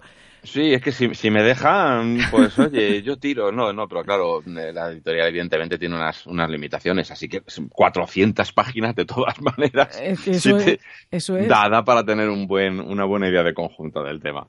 una muy buena idea de conjunto. Yo te tengo que hacer una primera pregunta, eh, que seguro que no te han hecho nunca, y es, eh, ¿los cascos de los vikingos tienen cuernos? Ajá, ajá, A que no te lo ajá. han hecho nunca. Lo primero, desmitificando, sí señor, no, es que hace además hace falta hacerlo porque me temo que la idea que tenemos aquí de las poblaciones nórdicas y germanas en general, pues es, y todavía me encuentro con gente que tiene unos topicazos ahí impresionantes, ¿no? Diciendo, ¿para qué escribes sobre estos? Estos eran unos bárbaros que iban con pieles. No, hay tejidos. De hecho, hace, hace poco puse en mi, en mi página web, pues, eh, los vestidos encontrados en un ataúd de roble de una chica de unos 16 años, eh, de la, pues, de- del calcolítico, de la época de, de la era del cobre. Y esta mujer llevaba una especie de top con mangas cortas por los codos y una minifalda. O sea, nada de pieles ni de, ni de nada. Y, un, y ves un modelo que ha sido eh, construido, reconstruido por recreacionistas, pues en muchos, en muchos lugares. O sea, iba bastante mona la chica y nada de pieles ni de cosas por el estilo. Y evidentemente lo de los, lo de los cascos con cuernos, pues también, otro, otro topicazo. Los cascos con cuernos se deben a un poeta, perdón, a un ilustrador sueco del siglo XIX que para ilustrar una saga, pues le dio otra cosa, dio por ahí, ¿no? Por dibujar a los, a los guerreros que aparecían en la saga con cuernos enormes, as- cascos astados, etcétera. Pero no lo llevaron nunca, además entre otras cosas porque serían pues bastante problemáticos en una batalla, es decir, te estarías dando golpes por todas partes con los dichosos cuernos. Así que no, llevaban unos cascos, los que tenían dinero para llevarlo, que no todo el mundo tenía dinero para llevar las mejores armas, muchos llevaban cascos de cuero, sencillamente, pues llevaban cascos que sobre todo lo que tenían pues eran protecciones para cascos cónicos, etcétera, pero sin cuernos ni cosas de estas. Hombre, también yo creo que algo contribuyó Vicky el Vikingo, ¿eh? A tener esa imagen. Claro. Como te digo, el responsable de, de- de este mito, pues es un ilustrador sueco, ¿no? Del, del siglo XIX. Pero luego, además, pues el, el mito se alimentó más todavía cuando Wagner le dio por hacer las, el anillo de los nivelungos, pues con, con coristas, eh, con sus cascos alados y con grandes cuernos. Y bueno, pues por supuesto, series como Vicky el Vikingo también han tenido mucho que ver en el asunto. Yo, desde luego, no me perdía ni un solo capítulo. Ni yo, por supuesto que no. Oye, eh, decía yo al principio que esto me parece muy interesante y es que en nuestro, en nuestro propio país, en nuestra propia cultura, se puede rastrear, no creo que fácilmente, porque si no, no habrías tenido que estar tantos años investigando, pero eh, se puede rastrear perfectamente la presencia de, de estos pueblos y la influencia Claro. y en, en el Mm. folclore, en la mitología que sí, lo tenemos, lo tenemos olvidado, ¿no? De cuando dábamos los libros de historia, bueno, pues aparecieron los godos por aquí, pues precisamente no, no nos damos cuenta. Efectivamente, estuvieron aquí pueblos germanos, pueblos como los godos, pueblos como los suevos, que crearon un reino muy estable en, en Galicia y más allá de Galicia, Galicia, Asturias, León, Portugal, de modo que estuvieron aquí bastante tiempo. Eran pocos en comparación con la población hispano-romana, pero, pero, pero dejaron su marca y de hecho eh, se puede ver un mapa genético donde, pues, eh, rastreando el componente masculino, tenemos un antecedente común con un danés de hace 4.000 años y eh, está distribuido de manera bastante uniforme también en la península, sobre todo por el norte, y no tanto evidentemente como en los países más, eh, más próximos, pero que evidentemente también dejaron una huella, una huella genética, pero una huella también en la, en la cultura. Muchas de las palabras que tenemos en nuestro propio idioma han sido adoptadas del, del germano, algunas de ellas a través del latín. Que, german, que latinizó esos vocablos, en otros casos, pues de forma directa, ¿no? Procedentes de los godos, los francos, etcétera, pues palabras como guadaña, barro, guerra, son palabras auténticamente germanas que han sido incorporadas a, a nuestro lenguaje. Y por ponerte una anécdota, por ejemplo, hay unas runas, las llamadas runas poveiras, que eh, se dan en el pueblo portugués de Poveira. Bueno, pues esas runas fueron traídas por los vikingos, que también estuvieron por aquí, estuvieron costeando por el Golfo de Vizcaya, la costa cantábrica, dieron bastante guerra en Santiago de Compostela y lo- al obispo de Iria Flavia. Bajaron luego por Portugal, se metieron por el Guadalquivir hasta Sevilla, donde también dieron bastante lata por allí, eh, luego por el Levante, bastantes incursiones, ¿no? Sobre todo, evidentemente, por la costa y por los ríos, ríos grandes como del Guadalquivir, donde podían hacer incursiones con sus barcos, ¿no? Con los, con los snakes, con los barcos largos. Y bueno, pues lo que te digo, en Poveira, ahí en Portugal, todavía es costumbre poner unos signos, unos sigilos, unas eh, especies de runas que se colocan en las cosas que son de tu propiedad y que hereda el hermano menor de cada familia. De modo que tú ves un arado o ves un ganado o ves lo que sea con unas marcas y sabes que es de la familia tal o de la familia cual. Bueno, pues esas marcas las trajeron los vikingos y esas mismas marcas se utilizan, por ejemplo, entre los granjeros suecos. O sea que tú fíjate, Ah, fíjate. hasta qué punto son cosas que desconocemos pero que, pero que nos, nos han llegado desde tan lejos. De modo que no, es, no están tan alejados. Han dejado un legado. Evidentemente los godos estuvieron aquí mucho tiempo. Tenemos una, una historia y una cultura asociada a ellos, ya cuando eran arrianos, cuando se habían cristianizado, pero, pero, pero estuvieron, eh, evidentemente, por aquí. Me decías al principio que, que no eran ningunos salvajes, que ellos mm, tenían evidentemente cultura, etcétera, pero bueno, mm, igual no es el término correcto salvaje, pero brutos un poquito. Un poquito Claro, pero ¿quién no, lo era. ¿quién no lo era en esa época? Es que todo depende del punto de vista de, por ejemplo, los romanos con todos sus libros, toda su cultura, sus togas, pues eran unos fanáticos de los juegos de sangre, ¿no? En las, en las arenas. Y ellos mismos, cuando veían eh, determinadas costumbres, por ejemplo, pues sacrificios humanos, sacrificios humanos que también en Italia se dieron en su momento dado. Pues claro, ellos decían, a estos bárbaros que sacrifican, a-", o cuando los propios eh, celtas les prohibieron a los druidas precisamente hacer sacrificios humanos también, ¿no? Eran como, somos civilizadores, sí. Quitad, a ver, quitad esta pira y este ara de, de sacrificios humanos y poner una arena, un circo, que es mucho Que es más... mucho más limpio. Hombre, Hombre, ¿dónde va a parar? Poner ahí unos gladiadores matándose, o sea que cuidadín, que, que en todos lados cuece nada, claro, y, de- y es siempre el vencedor el que, el que, el que define lo que es bárbaro y, lo que no. Pues claro que los había muy brutos, como en todas partes. Por ejemplo, los vikingos, la era vikinga se llama así por los vikingos. Vikingos que en realidad no, son un pueblo, no es una etnia. La palabra vikingo hace alusión a una actividad. Es decir, tú eras un campesino que en el invierno tus tierras daban poco, o eras el segundón de una familia que no te había tocado nada de las tierras de tu padre, y no te quedaba otra que alistarte en alguna en probar fortuna por ahí, alistarte en alguna incursión y se decía que ibas de vikingo o que hacías de vikingo, que eras vikingo, era una actividad, ¿no? Entonces, o bien comerciabas, o bien es más, más lucrativo que comerciar es llevarte lo que encuentres, Sí, la verdad que está bien eso.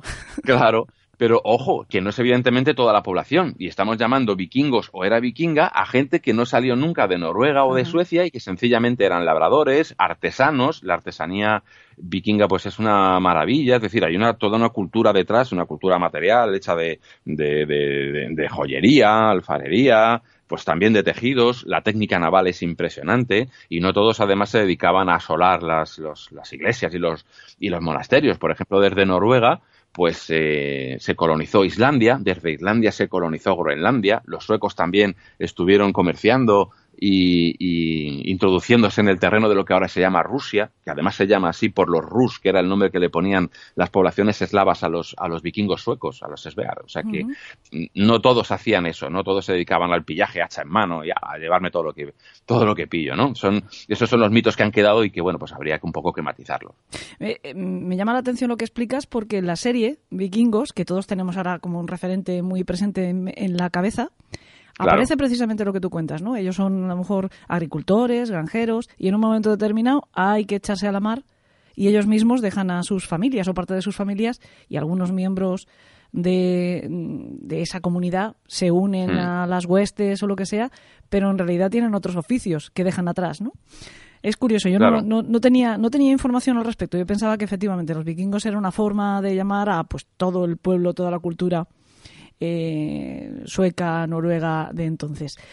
Yo te decía también lo de brutos porque me decías, si quieres hablamos de cacería de brujas. Verás mm. que allí también las hubo y, menudas cacerías. La gran cacería, ese es otro, otro de los mitos de, la cultura nórdica, ¿no?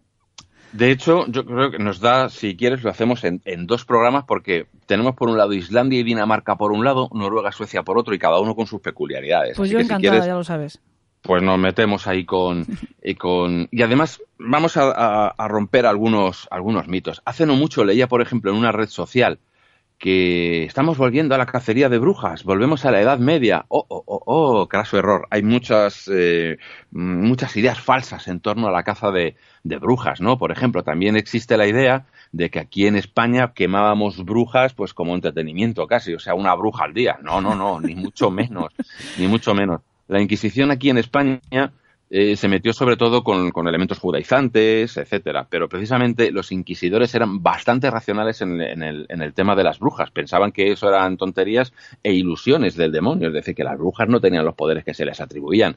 Pero, ojo, fuera de nuestras fronteras, precisamente la cosa es, es todo lo contrario. Es decir, esa era una creencia, pero, pero vamos, a pies juntillas, precisamente porque se creía mucho durante el paganismo en el poder de los magos y de los hechiceros, a los cuales si eran malos, pues se les temía muchísimo porque podían hacer cosas verdaderamente terribles. Por ir poniendo algunos datillos sobre la mesa y para que vayamos viendo cómo se han tergiversado un poco los datos o tenemos una idea un tanto equívoca. Fíjate, primero, eso, mm, asociamos eh, caza de brujas con Edad Media. Craso error. No. En el siglo X, por ejemplo, el canon episcopi, que es un documento eh, sacerdotal, pues habla de la brujería como superstición y lo que hace es condenar a aquellos que creen en las brujas, porque es una superstición pensar que una bruja pueda tener o el diablo tengan los poderes que se les, que se les, eh, se les atribuían. Eh, cosa de cristianos y católicos, no, tampoco, es una creencia universal. Las brujas, por ejemplo, todavía hoy en Nueva Guinea, Papúa, se quema gente y no son cristianos, es decir, los propios nativos queman a, mujeres o hombres pensando que son brujos. Es, no, no, es algo universal, por decirlo así. De hecho, entre los germanos se quemaba a la, gente que supuestamente practicaba magia negra y decían, tú eres un mago negro y te has cargado de, con magia negra a, a mi hijo o al hijo del vecino a la hoguera directamente. En el, en el 785, fíjate, el, año, el siglo VIII, en el concilio de Paderborn, se condena a muerte no a los brujos, sino a los que queman a gente, como hacen los paganos, acusándolos de brujos. Eso para empezar, fíjate. el caso es que al final, entre unos y otros, mm, sí que ardía gente, sí que ardían, ¿eh? Pero eso se condenaba a la gente que había asesinado a otras alegando que eran brujas. Fíjate, esto en plena Edad Media, es decir, es todo lo contrario. En realidad los procesos por brujería, los, la gran caza de brujas, empieza con los siglos XIII y XIV, empieza a tener sus pequeños repuntes ahí, más bien por parte de la población civil, que tiene ese miedo ancestral a las brujas, y no aquí, sino en Francia y Suiza, donde empiezan a, aparecer los, las primeras hogueras, ¿no? Y la cosa ya cambia también en todo el mundo cristiano, cuando en 1484, Inocencio VIII, el Papa, deroga ese canon episcopi que decía antes, en el que se decía que creer en las brujas era una herejía, y eh, nos salta con sus sumis desiderantes affectivus, donde ahí sí se dice que la brujería sí existe, es decir, rompe con toda la tradición anterior y manda a dos señores de, de, de cuidadín los dos, que son dos inquisidores, Heinrich Kramer y Jacob Sprenger, de tristísima memoria, los manda a Alemania y allí comienzan a arder las, las hogueras. Lo peor fue en Alemania país de germano, por otra parte, en Alemania, que empieza, además, en el siglo del siglo XV al 18. Fíjate que eso no tiene nada que ver con la Edad Media, es precisamente lo que se considera como la Edad Moderna. Es decir, la caza de brujas es en la Edad Moderna, no en la Edad Media. Y bueno, pues empieza en 1555 con los procesos de Derenburg, sigue eh, en años posteriores con los procesos de Bienenstein, donde son, eh, donde mueren 67 mujeres, es el comienzo de las grandes persecuciones y de juicios masivos que tienen lugar ahí en Alemania hasta el siglo XVIII, en el que, bueno, pues fue horrible y quedaron, algunas aldeas quedaron absolutamente despobladas porque se quemaba mm, sin absoluta discriminación a mujeres, a hombres y a niños la, la, gran verdad, lo peor de todo es, en, sobre todo en los países del norte, Alemania, en Dinamarca, en Noruega, en Suecia, quien llevó la peor parte, desde luego, fueron las mujeres. Es decir, por cada hombre que quemaban por brujo, habían ardido antes una cantidad de mujeres, salvo, fíjate qué curioso, y aquí nos metemos ya en, en la brujería, en los países escandinavos, por decirlo así, en Islandia. En Islandia fue al revés. En Islandia, ¿Murieron más hombres el primer... Sí, sí, sí, pero de una manera brutal. Eh, el primer proceso por brujería fue en 1554. En 1656 ya hubo un juicio en Kirkjubol, en, en una eh, ciudad islandesa. Fue el más famoso de allí. Fíjate, no están involucradas mujeres. El, el que la lía parda es un pastor protestante, un pastor que es el pastor John Magnusson y que achaca su mal estado de salud, sus problemas de, de enfermedades y demás, y ciertos disturbios que aparecían en sus casas y en las de sus vecinos, pues acusa a otros dos vecinos, a John Johnson y a su hijo, ¿no? De que practican eh, magia negra. Mm, Johnson, este hombre acusado, confiesa que él tiene un libro de magia con el que ha hechizado el pastor.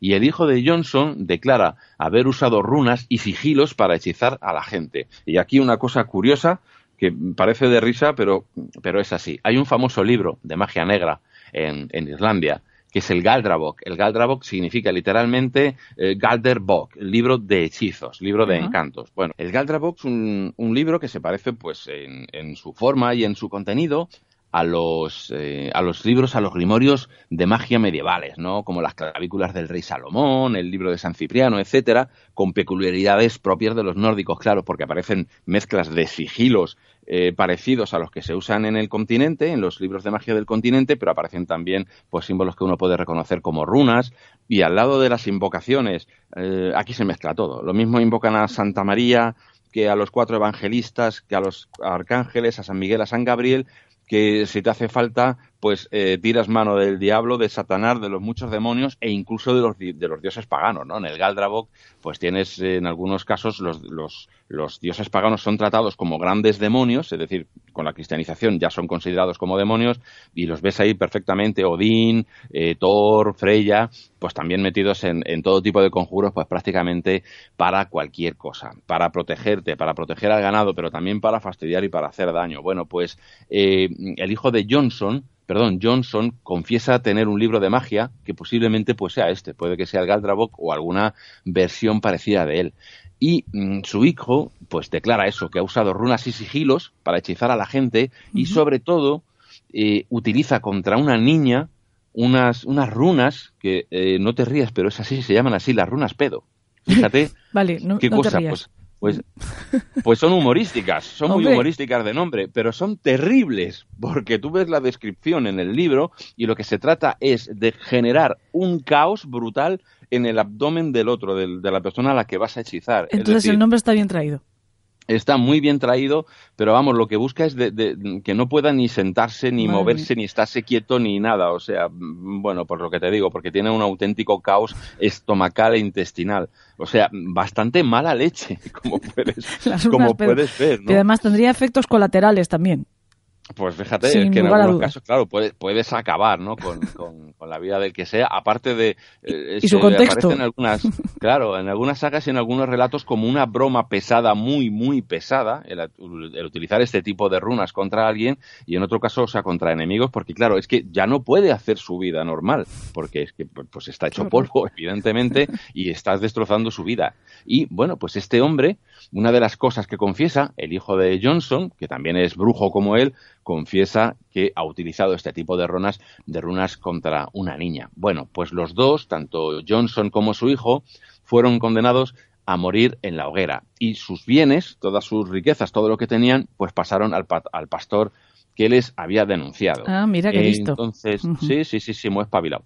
Eh, el caso es que era una creencia total, es decir, que había gente, magos, rúnicos, esto procede del paganismo, porque eh, Islandia ya estaba cristianizada, pero quedaban elementos paganos muchísimos, y bueno, pues se creía muy mucho en el poder de las runas, en el poder de los, de los magos, en el poder para hacer bien, pero también para hacer mucho mal, ¿no? Entonces, bueno, este pastor, después de, de esto, vuelve a quejarse tiempo después de que los disturbios que aparecen en la casa, pues imagino, porque no, no lo define de manera clara, cosas que se mueven, eh, ganado que enferma, ese tipo de cosas, pues no cesan. Y en, ahora acusa a Zuridor Jonsdottir, que es la hija de John Johnson, es decir, no contento con ver cómo han matado al, al padre y al hijo, ahora con la hija.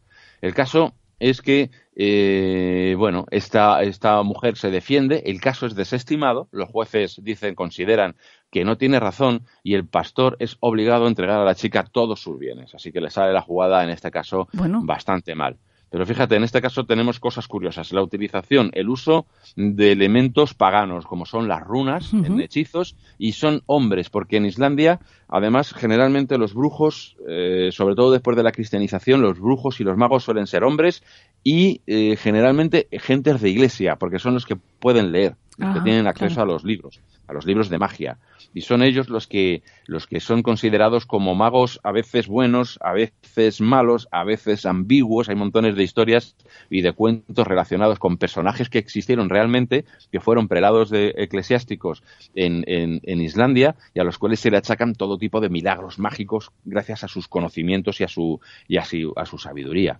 De hecho, pues eh, mm, eh, eh, hay relatos en los que se dice que muchos brujos islandeses pues iban a la escuela del diablo que supuestamente estaba en el continente y allí era un, sitio en el que podías aprender las artes mágicas muchas de las cuales pues eran eran paganas y precristianas y el, el, diablo aparecía, no aparecía por allí porque estaba todo a oscuras. Entonces los libros se veían en la oscuridad con sus letras como si fueran fuego y tú ibas aprendiendo mientras una extraña garra pasaba a las páginas y ibas leyendo lo que salía por allí. Estaba absolutamente, completamente a oscuras. De vez en cuando aparecía una garra, como digo, pues para traer alimento, etcétera. Cuando ya habías acabado de estudiar allí en esa extraña y tenebrosa y fúnebre universidad en el que estabas viviendo a oscuras, resulta que el diablo se cobraba una víctima cada año todos intentaban salir escopetados de, allí cuando se abrían las puertas, porque estaba en una especie de, palacio subterráneo, y alguno de ellos era enganchado por la garra del diablo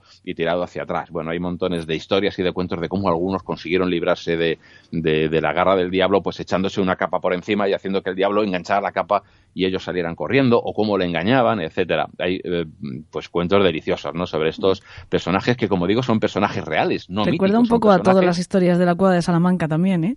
Sí, muchísimo, muchísimo, efectivamente.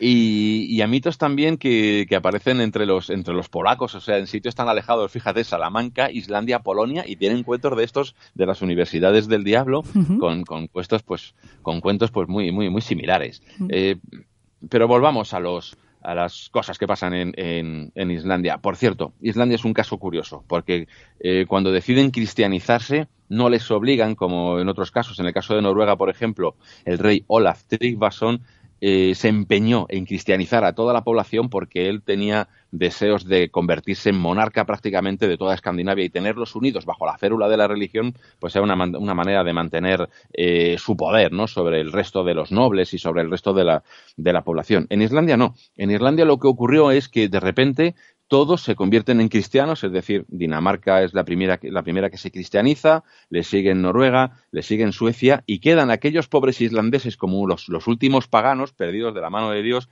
y la gente pues no quiere comerciar con ellos, los cristianos no quieren comerciar con paganos. Entonces, en el año 1000 hay una asamblea, lo que ellos llaman el Althing, por cierto, que es el, el, prototipo de lo que es ahora mismo el Parlamento islandés, y esa es otra cosa de las, de las que cuento en el libro. Aparte de las barbaridades que se adjudican a los paganos, pues son también predecesores de la democracia, es decir, generalmente hablamos de los griegos, de Atenas y de la democracia griega, pero es que es algo también, es una, aunque no hay, evidentemente, eh, pues eh, la historia escrita que tenemos de los griegos, pero los germanos tenían lo que se llamaban things, asambleas, donde los hombres libres, igual que en Atenas, se reunían para decidir pues las, las cosas que les convenían, la paz, la guerra, etcétera. Bueno, pues en Islandia, en Islandia había uno de estos thing o asambleas que era el Althing, la gran asamblea, todavía hoy el Parlamento islandés se llama, se llama así, y ahí se decidían cosas tan importantes como nos cristianizamos para poder comerciar con el resto del mundo o no. Así que en el año 1000 deciden eh, posiciones muy encontradas, paganos muy paganos y otros que decían, oh, déjate de paganismos y aquí hay que comerciar. Hay que la pela, la pela. Claro, y se convierten oficialmente al cristianismo, pero de una manera bastante peculiar, te cuento. todavía pueden realizarse los ritos paganos, pero a escondidas, en tu casa. No puedes hacerlo por ahí eh, eh, a la luz del cielo, por, por decirlo de alguna manera. Eh, se prohíbe comer caballo fuera de casa también. Se permite, no, perdón, se permite, que eso entre los cristianos pues estaba mal visto comer carne de caballo y era muy pagano, pues se permite perfectamente. los, los sacerdotes, bueno, los sacerdotes por ley, por la ley cristiana, no se pueden casar. Claro, pero en Irlanda, como es, es hay esta cristianización, esta cristianos católicos además, tan peculiar, tan extraña, tan mezclada con lo pagano, los sacerdotes, como no se pueden casar, pues no se casan, pero siguen teniendo pues las mujeres con las que tienen relaciones sin ningún problema y todo el mundo lo ve bien. Es decir, lo que diríamos aquí, el cura y sus queridas, pues allí es perfectamente comprensible. No me dejan casarme, bueno, pues no me caso, pero yo voy no a lo pasa nada. No pasa nada. Eh, lo que te digo, los eclesiásticos además son los que son considerados, ya que aprenden a leer y escribir, son considerados gente culta y esa cultura pues se asocia también a las artes paganas, son los que pueden leer los libros, los libros de magia, ¿no? Por eso están en el punto de mira cuando ocurren hechos que se atribuyen a la magia y no las, las mujeres, ¿no? Ya hemos visto, por ejemplo, que en este, en este juicio de Kirkby son pues hombres los que luego intenta hacerse caer a esta mujer, a la hija de Johnson, pero son él y su hijo los que, los que caen, ¿no? Bajo la, bajo la, la, pena de muerte. Bueno, pues en, en otro caso, más en un juicio que tuvo lugar más adelante, un tal Colgrimir, otro hombre, es acosado de usar, ahí va un palabra de estos que les encantan a los islandeses, a ver si lo digo bien, es hoy va, ya no me sale, es Bartakongstrir, las artes negras. Oye, pues lo has dicho, la segunda ya tiene mérito, ¿eh? Svarta, eso significa negro, Constri son las artes, ¿no? Pues eso, literalmente es acusado de emplear artes negras para conseguir el amor de una mujer casada y este hombre pues muere en la, en la hoguera. El último proceso en Islandia tiene lugar en el año 1720, en el 18, para recalcar lo que decíamos antes. No es el primer proceso tuvo lugar en el siglo XVI, el último en el 18. No es en la Edad Media, es justamente en lo que llamamos en la Edad Moderna. Y eh, si quieres ya lo vamos, lo vamos dejando aquí y en otra ocasión nos metemos con Dinamarca, Noruega y Suecia que también tienen sus cositas que contar, pues te cuento un poco las estadísticas de lo que ocurrió en, Islandia durante la cacería de brujas, que yo creo que es uno de los países en los que precisamente pues no fue nada virulenta, ¿no? Hubo 350 juicios por brujería en Irlanda, en Islandia, perdón. Eh, tenemos registros de ellos solamente de 125. Solo nueve acusados eran mujeres. Con lo cual, de los condenados a muerte, que solo hubo, solo digo en comparación evidentemente con lo que ocurrió en el continente, ¿no? En Alemania, como te digo, fue brutal, salvaje. Yo creo que es el país que se lleva la, la palma. En realidad, y saliéndome un poco del, del, tema, quien se lleva la palma es un país tan pequeñito como Liechtenstein que es eh, en comparación a la población tan pequeña que contenía la cantidad de brujas, quiero recordar que era como un, como un 10% de la población fue quemada. O Madre sea, mía, terrible. un 10% de la población. Un 10%, un horror, en un sitio tan pequeño, claro. Entonces, generalmente cuando se hacen estadísticas acerca de los casos de brujería, se mira a ver cuántos habitantes tiene y cuántas brujas fueron eh, o brujos fueron quemados o, muertos en relación a la, a la población. Bueno, pues Liechtenstein se lleva la palma y Alemania le sigue pues muy de cerca. Bueno, pues como te digo, aquí en Islandia eh, fueron condenados a muerte solamente 26 personas, de las cuales 25 eran hombres, solo una mujer. Fíjate, es justamente todo lo contrario de lo que ocurrió en el continente, donde fueron masivamente, las mujeres fueron masivamente pues masacradas. Eh, ¿Qué ocurrió con los que no fueron condenados a muerte? Pues penas menores, o fueron azotados, o se les, o se les mandaba al, al exilio directamente, se les echaba afuera, ¿no? Eso era además algo muy habitual en la ley pagana, ¿no? A ti te pillaban haciendo alguna brujería mala o una de dos. O, te mataban por brujo directamente o te, o te exiliabas, o sea, te, echaban fuera de, de, la isla directamente. Y como digo, pues este caso de Islandia es bastante curioso. Ahí hemos comentado ese tema de las curiosas runas pedo, ¿no? En las que en libros de magia parecidos a los grimorios medievales aparecen mezclas de, de ritos paganos, de eh, todavía hay algunos eh, símbolos, algunos sigilos que algunos todavía hoy en contemporáneos eh, gente que le gusta el tema nórdico, pues suele llevar tatuado, ¿no? Como los, como la, la, brújula del norte, un símbolo que, que, se tatuó Björk, la cantante islandesa Björk, y se hizo muy famoso a partir de aquello, pues muchos la han imitado y llevan esta brújula, que es una especie de sigilo que aparece en el Galdravok y en otros libros eh, de Islande, em, eh, de, la, de la magia islandesa, y bueno, pues lo puedes ver, lo puedes ver en muchos, en, tatuajes, en símbolos que se llevan, eh, como, como amuletos, etcétera, ¿no? Es, es, muy curiosa la magia islandesa. Hay un, en Islandia un,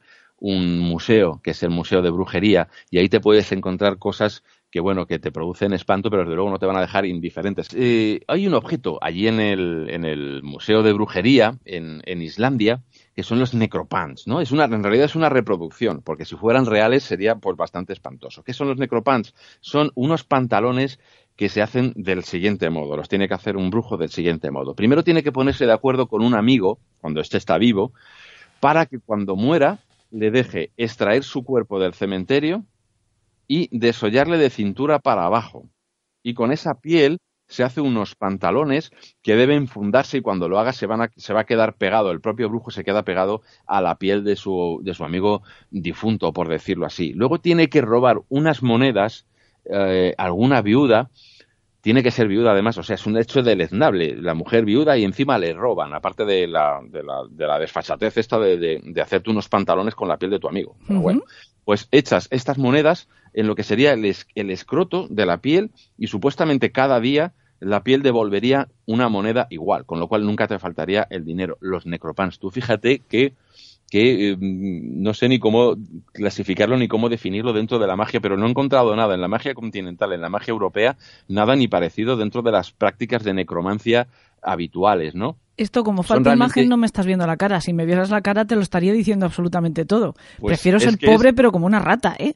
Es alucinante. No se tiene constancia de que esto se haya utilizado alguna vez pero eh, los libros son y las tradiciones y los cuentos folclóricos y el folclore nos hablan mucho de, de, eh, ritos de necromancia, de tratar de utilizar a los difuntos para que te contesten, por ejemplo, a preguntas. Hay un rito en el que eh, tienes que hacer una serie de, de inscripciones rúnicas sobre un eh, sobre un palo de madera y tienes que decir el Padre Nuestro al revés, una mezcla extraña, curiosa de cristianismo y de paganismo, porque las runas son evidentemente, pues son paganas. Bueno, pues con tu palo en el cementerio, dando vueltas hacia atrás, leyendo, recitando el Padre Nuestro al revés, resulta que poco a poco ese difunto va surgiendo de la tumba y si te detienes ahí, una vez que ha surgido de cintura para arriba, le puedes hacer eh, pues algunas preguntas para conocer cosas que desconoces. Si te empeñas, si te empeñas y sigues en tu propósito, el difunto puede llegar a salir del todo. Y si sale del todo, se te va a echar encima y va a pelear contigo. Si puedes con él, se convertirá en un criado mágico al cual puedes mandarle prácticamente cualquier cosa, generalmente cosas muy malas, ¿no? Como acabar con la vida de, de algún enemigo. Por eso, los nigromantes islandeses solían buscar eh, tumbas de niños pequeños porque la fuerza del, del, difunto evidentemente es un hándicap para poder conseguir el, el, hecho en sí, ¿no? De hecho, si te vence el difunto, se te lleva contigo a la tumba. Así que mejor coger a alguien que no sea demasiado fuerte para tener la mínima seguridad de que puedes vencerle. Pero ya hace falta narices también para, para llevar el rito. Otra cosa curiosa que te cuento acerca de la magia de la, de la hechicería y de la magia en, en Islandia es la existencia de los tilberi. Los tilberi son unas, todas las brujas, tanto en Inglaterra, en el continente, aquí en España, tenían lo que se llamaban familiares, que son eh, generalmente animales como gatos, perros, etcétera, con que realmente esconden al diablo, ¿no? Es decir, son diablillos que ayudan a la bruja y tienen formas de animales y los esconden de esa forma, lo típico. La mujer, la anciana mayor, fea ya, caduca, la pobre con su gato, ¿no? Al que está acariciando y en realidad no es ni más ni menos que un diablo escondido bajo esa forma. Bueno, pues los irlandeses son también peculiares hasta para estas cosas. Los familiares de las brujas irlandeses son muy curiosas. Las brujas irlandesas, una de sus cosas favoritas es robarle la leche a los vecinos. Entonces, ¿qué es lo que hace? Bueno, pues ahí te creas un familiar, una especie de criado mágico para que se encargue de robar esta leche. ¿Cómo? Pues tienes que ir en, en la noche de Pentecostés, tienes que en la festividad te vas al cementerio. Y de nuevo, este gusto por lo necromántico. Eh, de un cuerpo tienes que robar una costilla. Y fíjate, a mí esto me recuerda mucho, yo creo que tiene que ver mucho con el simbolismo de la costilla para crear a otro ser humano, igual que en el relato bíblico de cómo Eva surge a partir de la, de la costilla de Adán. Bueno, pues tú te haces con la Cristina del... Uy, con la Cristina no, pero con, la costilla. con la costilla. con la costilla de Cristina, sí. Eh, sí. y, y nada, pues tienes que envolverlo en lana. Lana que tienes que robar también del ganado del vecino y, si es posible, que sea de una mujer que haya enviudado hace poco. Fíjate hasta con las qué viudas. Punto. sí, sí, las tiene una manía. No es, mucho más fácil ir y robar la leche, porque si para robar la leche tengo que robar primero la lana de una viuda de no sé qué y me cementerio, es más fácil ir y robar la leche digo yo. Pues, pues sí, pues sí, la verdad es que sí, porque la cosa no acaba aquí, porque es que una vez que tienes la lana, la bruja tiene que coger la costilla, envolverla en esa lana y tiene que meterla entre sus pechos para, para darle, por decirlo así, su propio calor para irla animando. Eh, tiene además que alimentarla con el vino de la misa, que tiene que robar tres veces. O sea, fíjate el lío, ¿eh? Es que es mucho más fácil, te lo digo yo, ¿eh? Robar hasta la vaca es más fácil. Bueno, pues entonces... nada, robas tu vino pentecostal, perdón, tu vino de misa y eh, lo tienes que escupir sobre la criatura y esto la va alimentando. Llegará un momento dado en el que vaya creciendo y ya no puede llevarla de lo voluminosa que es en el pecho, con lo cual tiene que hacerse, no hemos terminado, no, una pequeña incisión en la pierna para dejar un pequeño piel, una pequeña piel colgante que haga como una especie de tetilla para que se alimente de la sangre de la bruja. Y lo que tienes aquí, una vez que ha crecido lo suficiente, es un ser al que la, bruja le manda que vaya a robar la leche del ganado. Lo que tienes es lo que se llama un tilberi. Y el tilberi es como una especie de cosa alargada. Hay representaciones también en este Museo de la Brujería de, de, Islandia. Una cosa alargada que se mueve, se desplaza hacia el ganado, hacia las vacas, hacia las ovejas, etcétera, se pone sobre su espalda, se alarga, porque tiene esa forma de costilla, hacia las ubres del, del ganado, se alimenta de leche y luego vuelve a casa rápidamente y dice, mamá, mamá, ya he vuelto con la leche. Y la bruja coge un bol que tenga por ahí y el tilberi vomita la leche que ha absorbido de, la vaca, ¿no? Entonces, fíjate. O sea, todo esto para, beber leche, vomitada. Totalmente. No lo veo yo, no lo veo, ¿eh, Javier? No lo veo. Totalmente. Bueno, pues la gente creía a pies juntillas que cuando, evidentemente, cuando las vacas, las cabras, las ovejas tenían algún tipo de enfermedad y no producían toda la leche que debieran, pues generalmente algunos consideraban, alguna por aquí no se está robando. Se iban y, quemaban a dos o tres, ¿no? y hay algún, Claro, y bueno, pues en algunos casos de forma de acabar con, la bruja y con el Tilberi, el Tilberi corre mucho y entonces, no, aunque corras tú detrás de él, no le puedes seguir, pero si ya más o menos sabes de quién es, pues entonces vas a casa de no sé quién y lo que tienes que hacer es atar a la bruja por los faldones para que no escape ni el Tilberi ni ella y quemarla. Es lo más normal, es, lo más... Mm. Acabas con la bruja y con la criatura, porque la criatura se esconde bajo las faldas de, la bruja. Así que nada, le atas las faldas por la altura de los pies y a arder. De hecho, fíjate, eh, hay símbolos mágicos para saber si la leche que te están vendiendo es leche legal, lícita, por decirlo de alguna manera, o no leche robada. Hay un símbolo llamado que lo pongo en el, en el libro precisamente en Magia y Religión Nórdicas, en un apéndice, pues pongo diferentes sigilos, entre ellos el, nabro, el Nabrokastafur, que es un sigilo para que te funcionen bien los pantalones, que de los que hablábamos antes, y entre ellos está también el, eh, lo diré, Esmiornutur, que es el nudo de mantequilla. Es como una especie de pentagrama que se hace sobre la leche para ver si es leche robada sobre un tilberi, porque si es así, la mantequilla se deshace y se, se, se disuelve en espuma. Tú fíjate las cosas curiosísimas, y bueno, podríamos estar aquí hablando de la, de la brujería, de la magia en Islandia, pues, pues horas, pero, yo creo que ya con, estas dos cositas nos dan una idea de lo peculiares que son los irlandeses en cuanto a temas mágicos. La verdad es que sí, sí, y peculiares, y insisto, hasta donde yo llego, poco pragmáticos, ¿eh? Creo que hay Sí. métodos más sencillos para conseguir leche, sobre todo si es Claro. sobando. Pero oye, es que si te vas a por la vaca una vez y luego tienes que volver otra, al final te acaban pillando. Pero si Y llevas una sí. especie de... Claro, pero si va una costilla envuelta en lana por ella, sí, es mucho más sencillo. es posible que pase más desapercibido, en fin. Bueno, Javier, efectivamente, yo creo que de, de esto podremos estar hablando horas y espero que así sea. Espero que sigamos hablando horas y horas porque eh, es un tema interesantísimo y como todas las investigaciones que, en las que tú te embarcas, pues llegas hasta el final y tenemos un montón de información que estamos sabidos por consumir, como el tilberi y la leche, más o menos. Así que yo espero que, que te pases por aquí otra vez prontito para una segunda parte, para una segunda entrega de esta revisión que hemos hecho por lo menos de la brujería en los países nórdicos. E insisto que esto es nada más que la parte de brujería, pero son 400 Claro. páginas de libro, ¿eh? 400 páginas de magia y religión nórdicas, la última obra, magna obra. También otro grimorio. Tú también eres de los que solo sabes hacer grimorios, me temo. Opus Magnus, sí. de Javier Arrías que pueden encontrar en, en cualquier librería y que me parece además pues maravilloso como regalo para esta Navidad, como sugerencia. Ya saben que nosotros siempre sugerimos libros para Navidad y de hecho regalamos libros en Navidad. A mí es lo que más me gusta, que me regalen y regalar libros. Qué buena idea, iba a decir de ¿Verdad? hecho. ¿A que no se te había ocurrido? Es que soy, un- No, no. soy una monstrua del marketing. pues lo dicho, yo sí que les recomiendo de verdad. Bueno, he de decir que yo les recomiendo Magia y Religión Nórdicas y todos los demás de Javier, porque yo soy muy fan, y él lo sabe, muy fan. Y coleccionista ávida de sus trabajos porque creo que contienen mucha verdad y mucha investigación seria y interesantísima.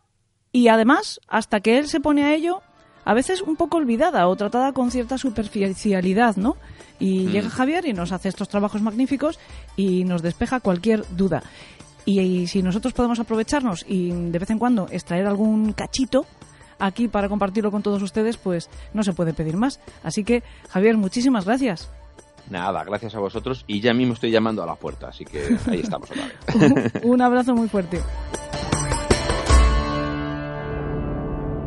Conozco una casa. Allí nadie molestará a nuestros hijos. Yo creo que a veces el mundo de los muertos se mezcla con el de los vivos. Sentí como si hubiera alguien allí.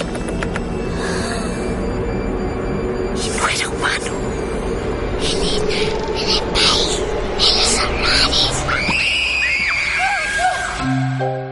Pues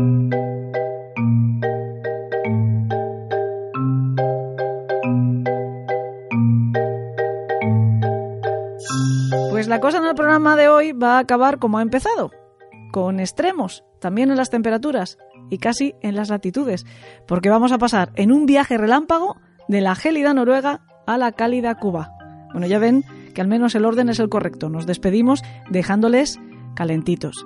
El escritor caribeño Pedro Celestino Fernández Arregui nos ha hecho llegar un cuento fantástico. Eso sí, a pesar del Caribe, de nuevo escalofriante. No podía ser de otra manera en nuestro club de los marineros muertos. El cuento se titula ¿Dónde está Catalina? Fernando trabajaba como soldador en una fábrica de bombonas para gas. El trabajo era agotador y al terminar la jornada se tomaba dos cervezas en un bar cerca de la fábrica. Al llegar a casa, Catalina lo esperaba con un rosario de quejas y lo ofendía de mala manera. Todos los días se podía escuchar algo parecido a esto. Te sientes en los muebles. Eres un asqueroso. No haces nada en la casa. Hay que pintar, hay que arreglar el grifo del baño y nada. No haces nada. El colmo, el estante en la coladuría roto hace un año y tú siendo soldador no lo arreglas.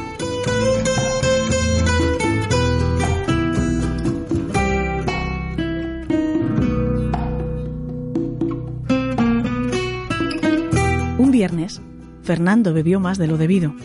Hasta el lunes no tenía que trabajar.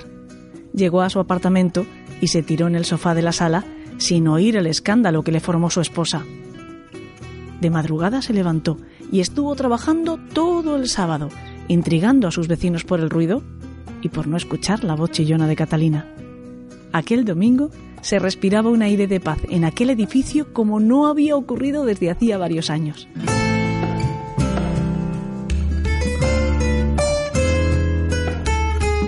Cuando Fernando fue a comprar el pan, algunos vecinos le preguntaron por Catalina. Y entonces una tímida lágrima se asomaba en sus pestañas mientras contestaba que lo había abandonado. Los años pasaron. Fernando se encontraba esperando el final de su vida, padeciendo una enfermedad terrible en una residencia para ancianos. La última noche de su vida sintió en el rostro un viento suave y frío. Abrió los ojos pensando que la ventana estaba abierta y para su asombro, ante él se encontraba Catalina. No podía ser. Debía de ser una alucinación, pensó. Pensé que eras tonto, dijo Catalina con su voz de pito y continuó. ¡Qué bien lo hiciste! Los vecinos escuchaban mis refriegas y sabían que no era posible que viviéramos juntos mucho tiempo. ¿Desde cuándo habías planeado eliminarme? Te robaste una a una las bombonas y las guardaste. Cortaste aquellas cuatro bombonas por las soldaduras, las rellenaste con trozos de mi cuerpo, las volviste a soldar y las pintaste de nuevo. ¿Quién va a sospechar que mis restos están ahí? Ahora vas donde estoy yo. Y ahí sí no podrás inventar nada para deshacerte de mí. El cuerpo sin vida de Fernando fue encontrado en el suelo de la habitación. Su rostro era una máscara de horror.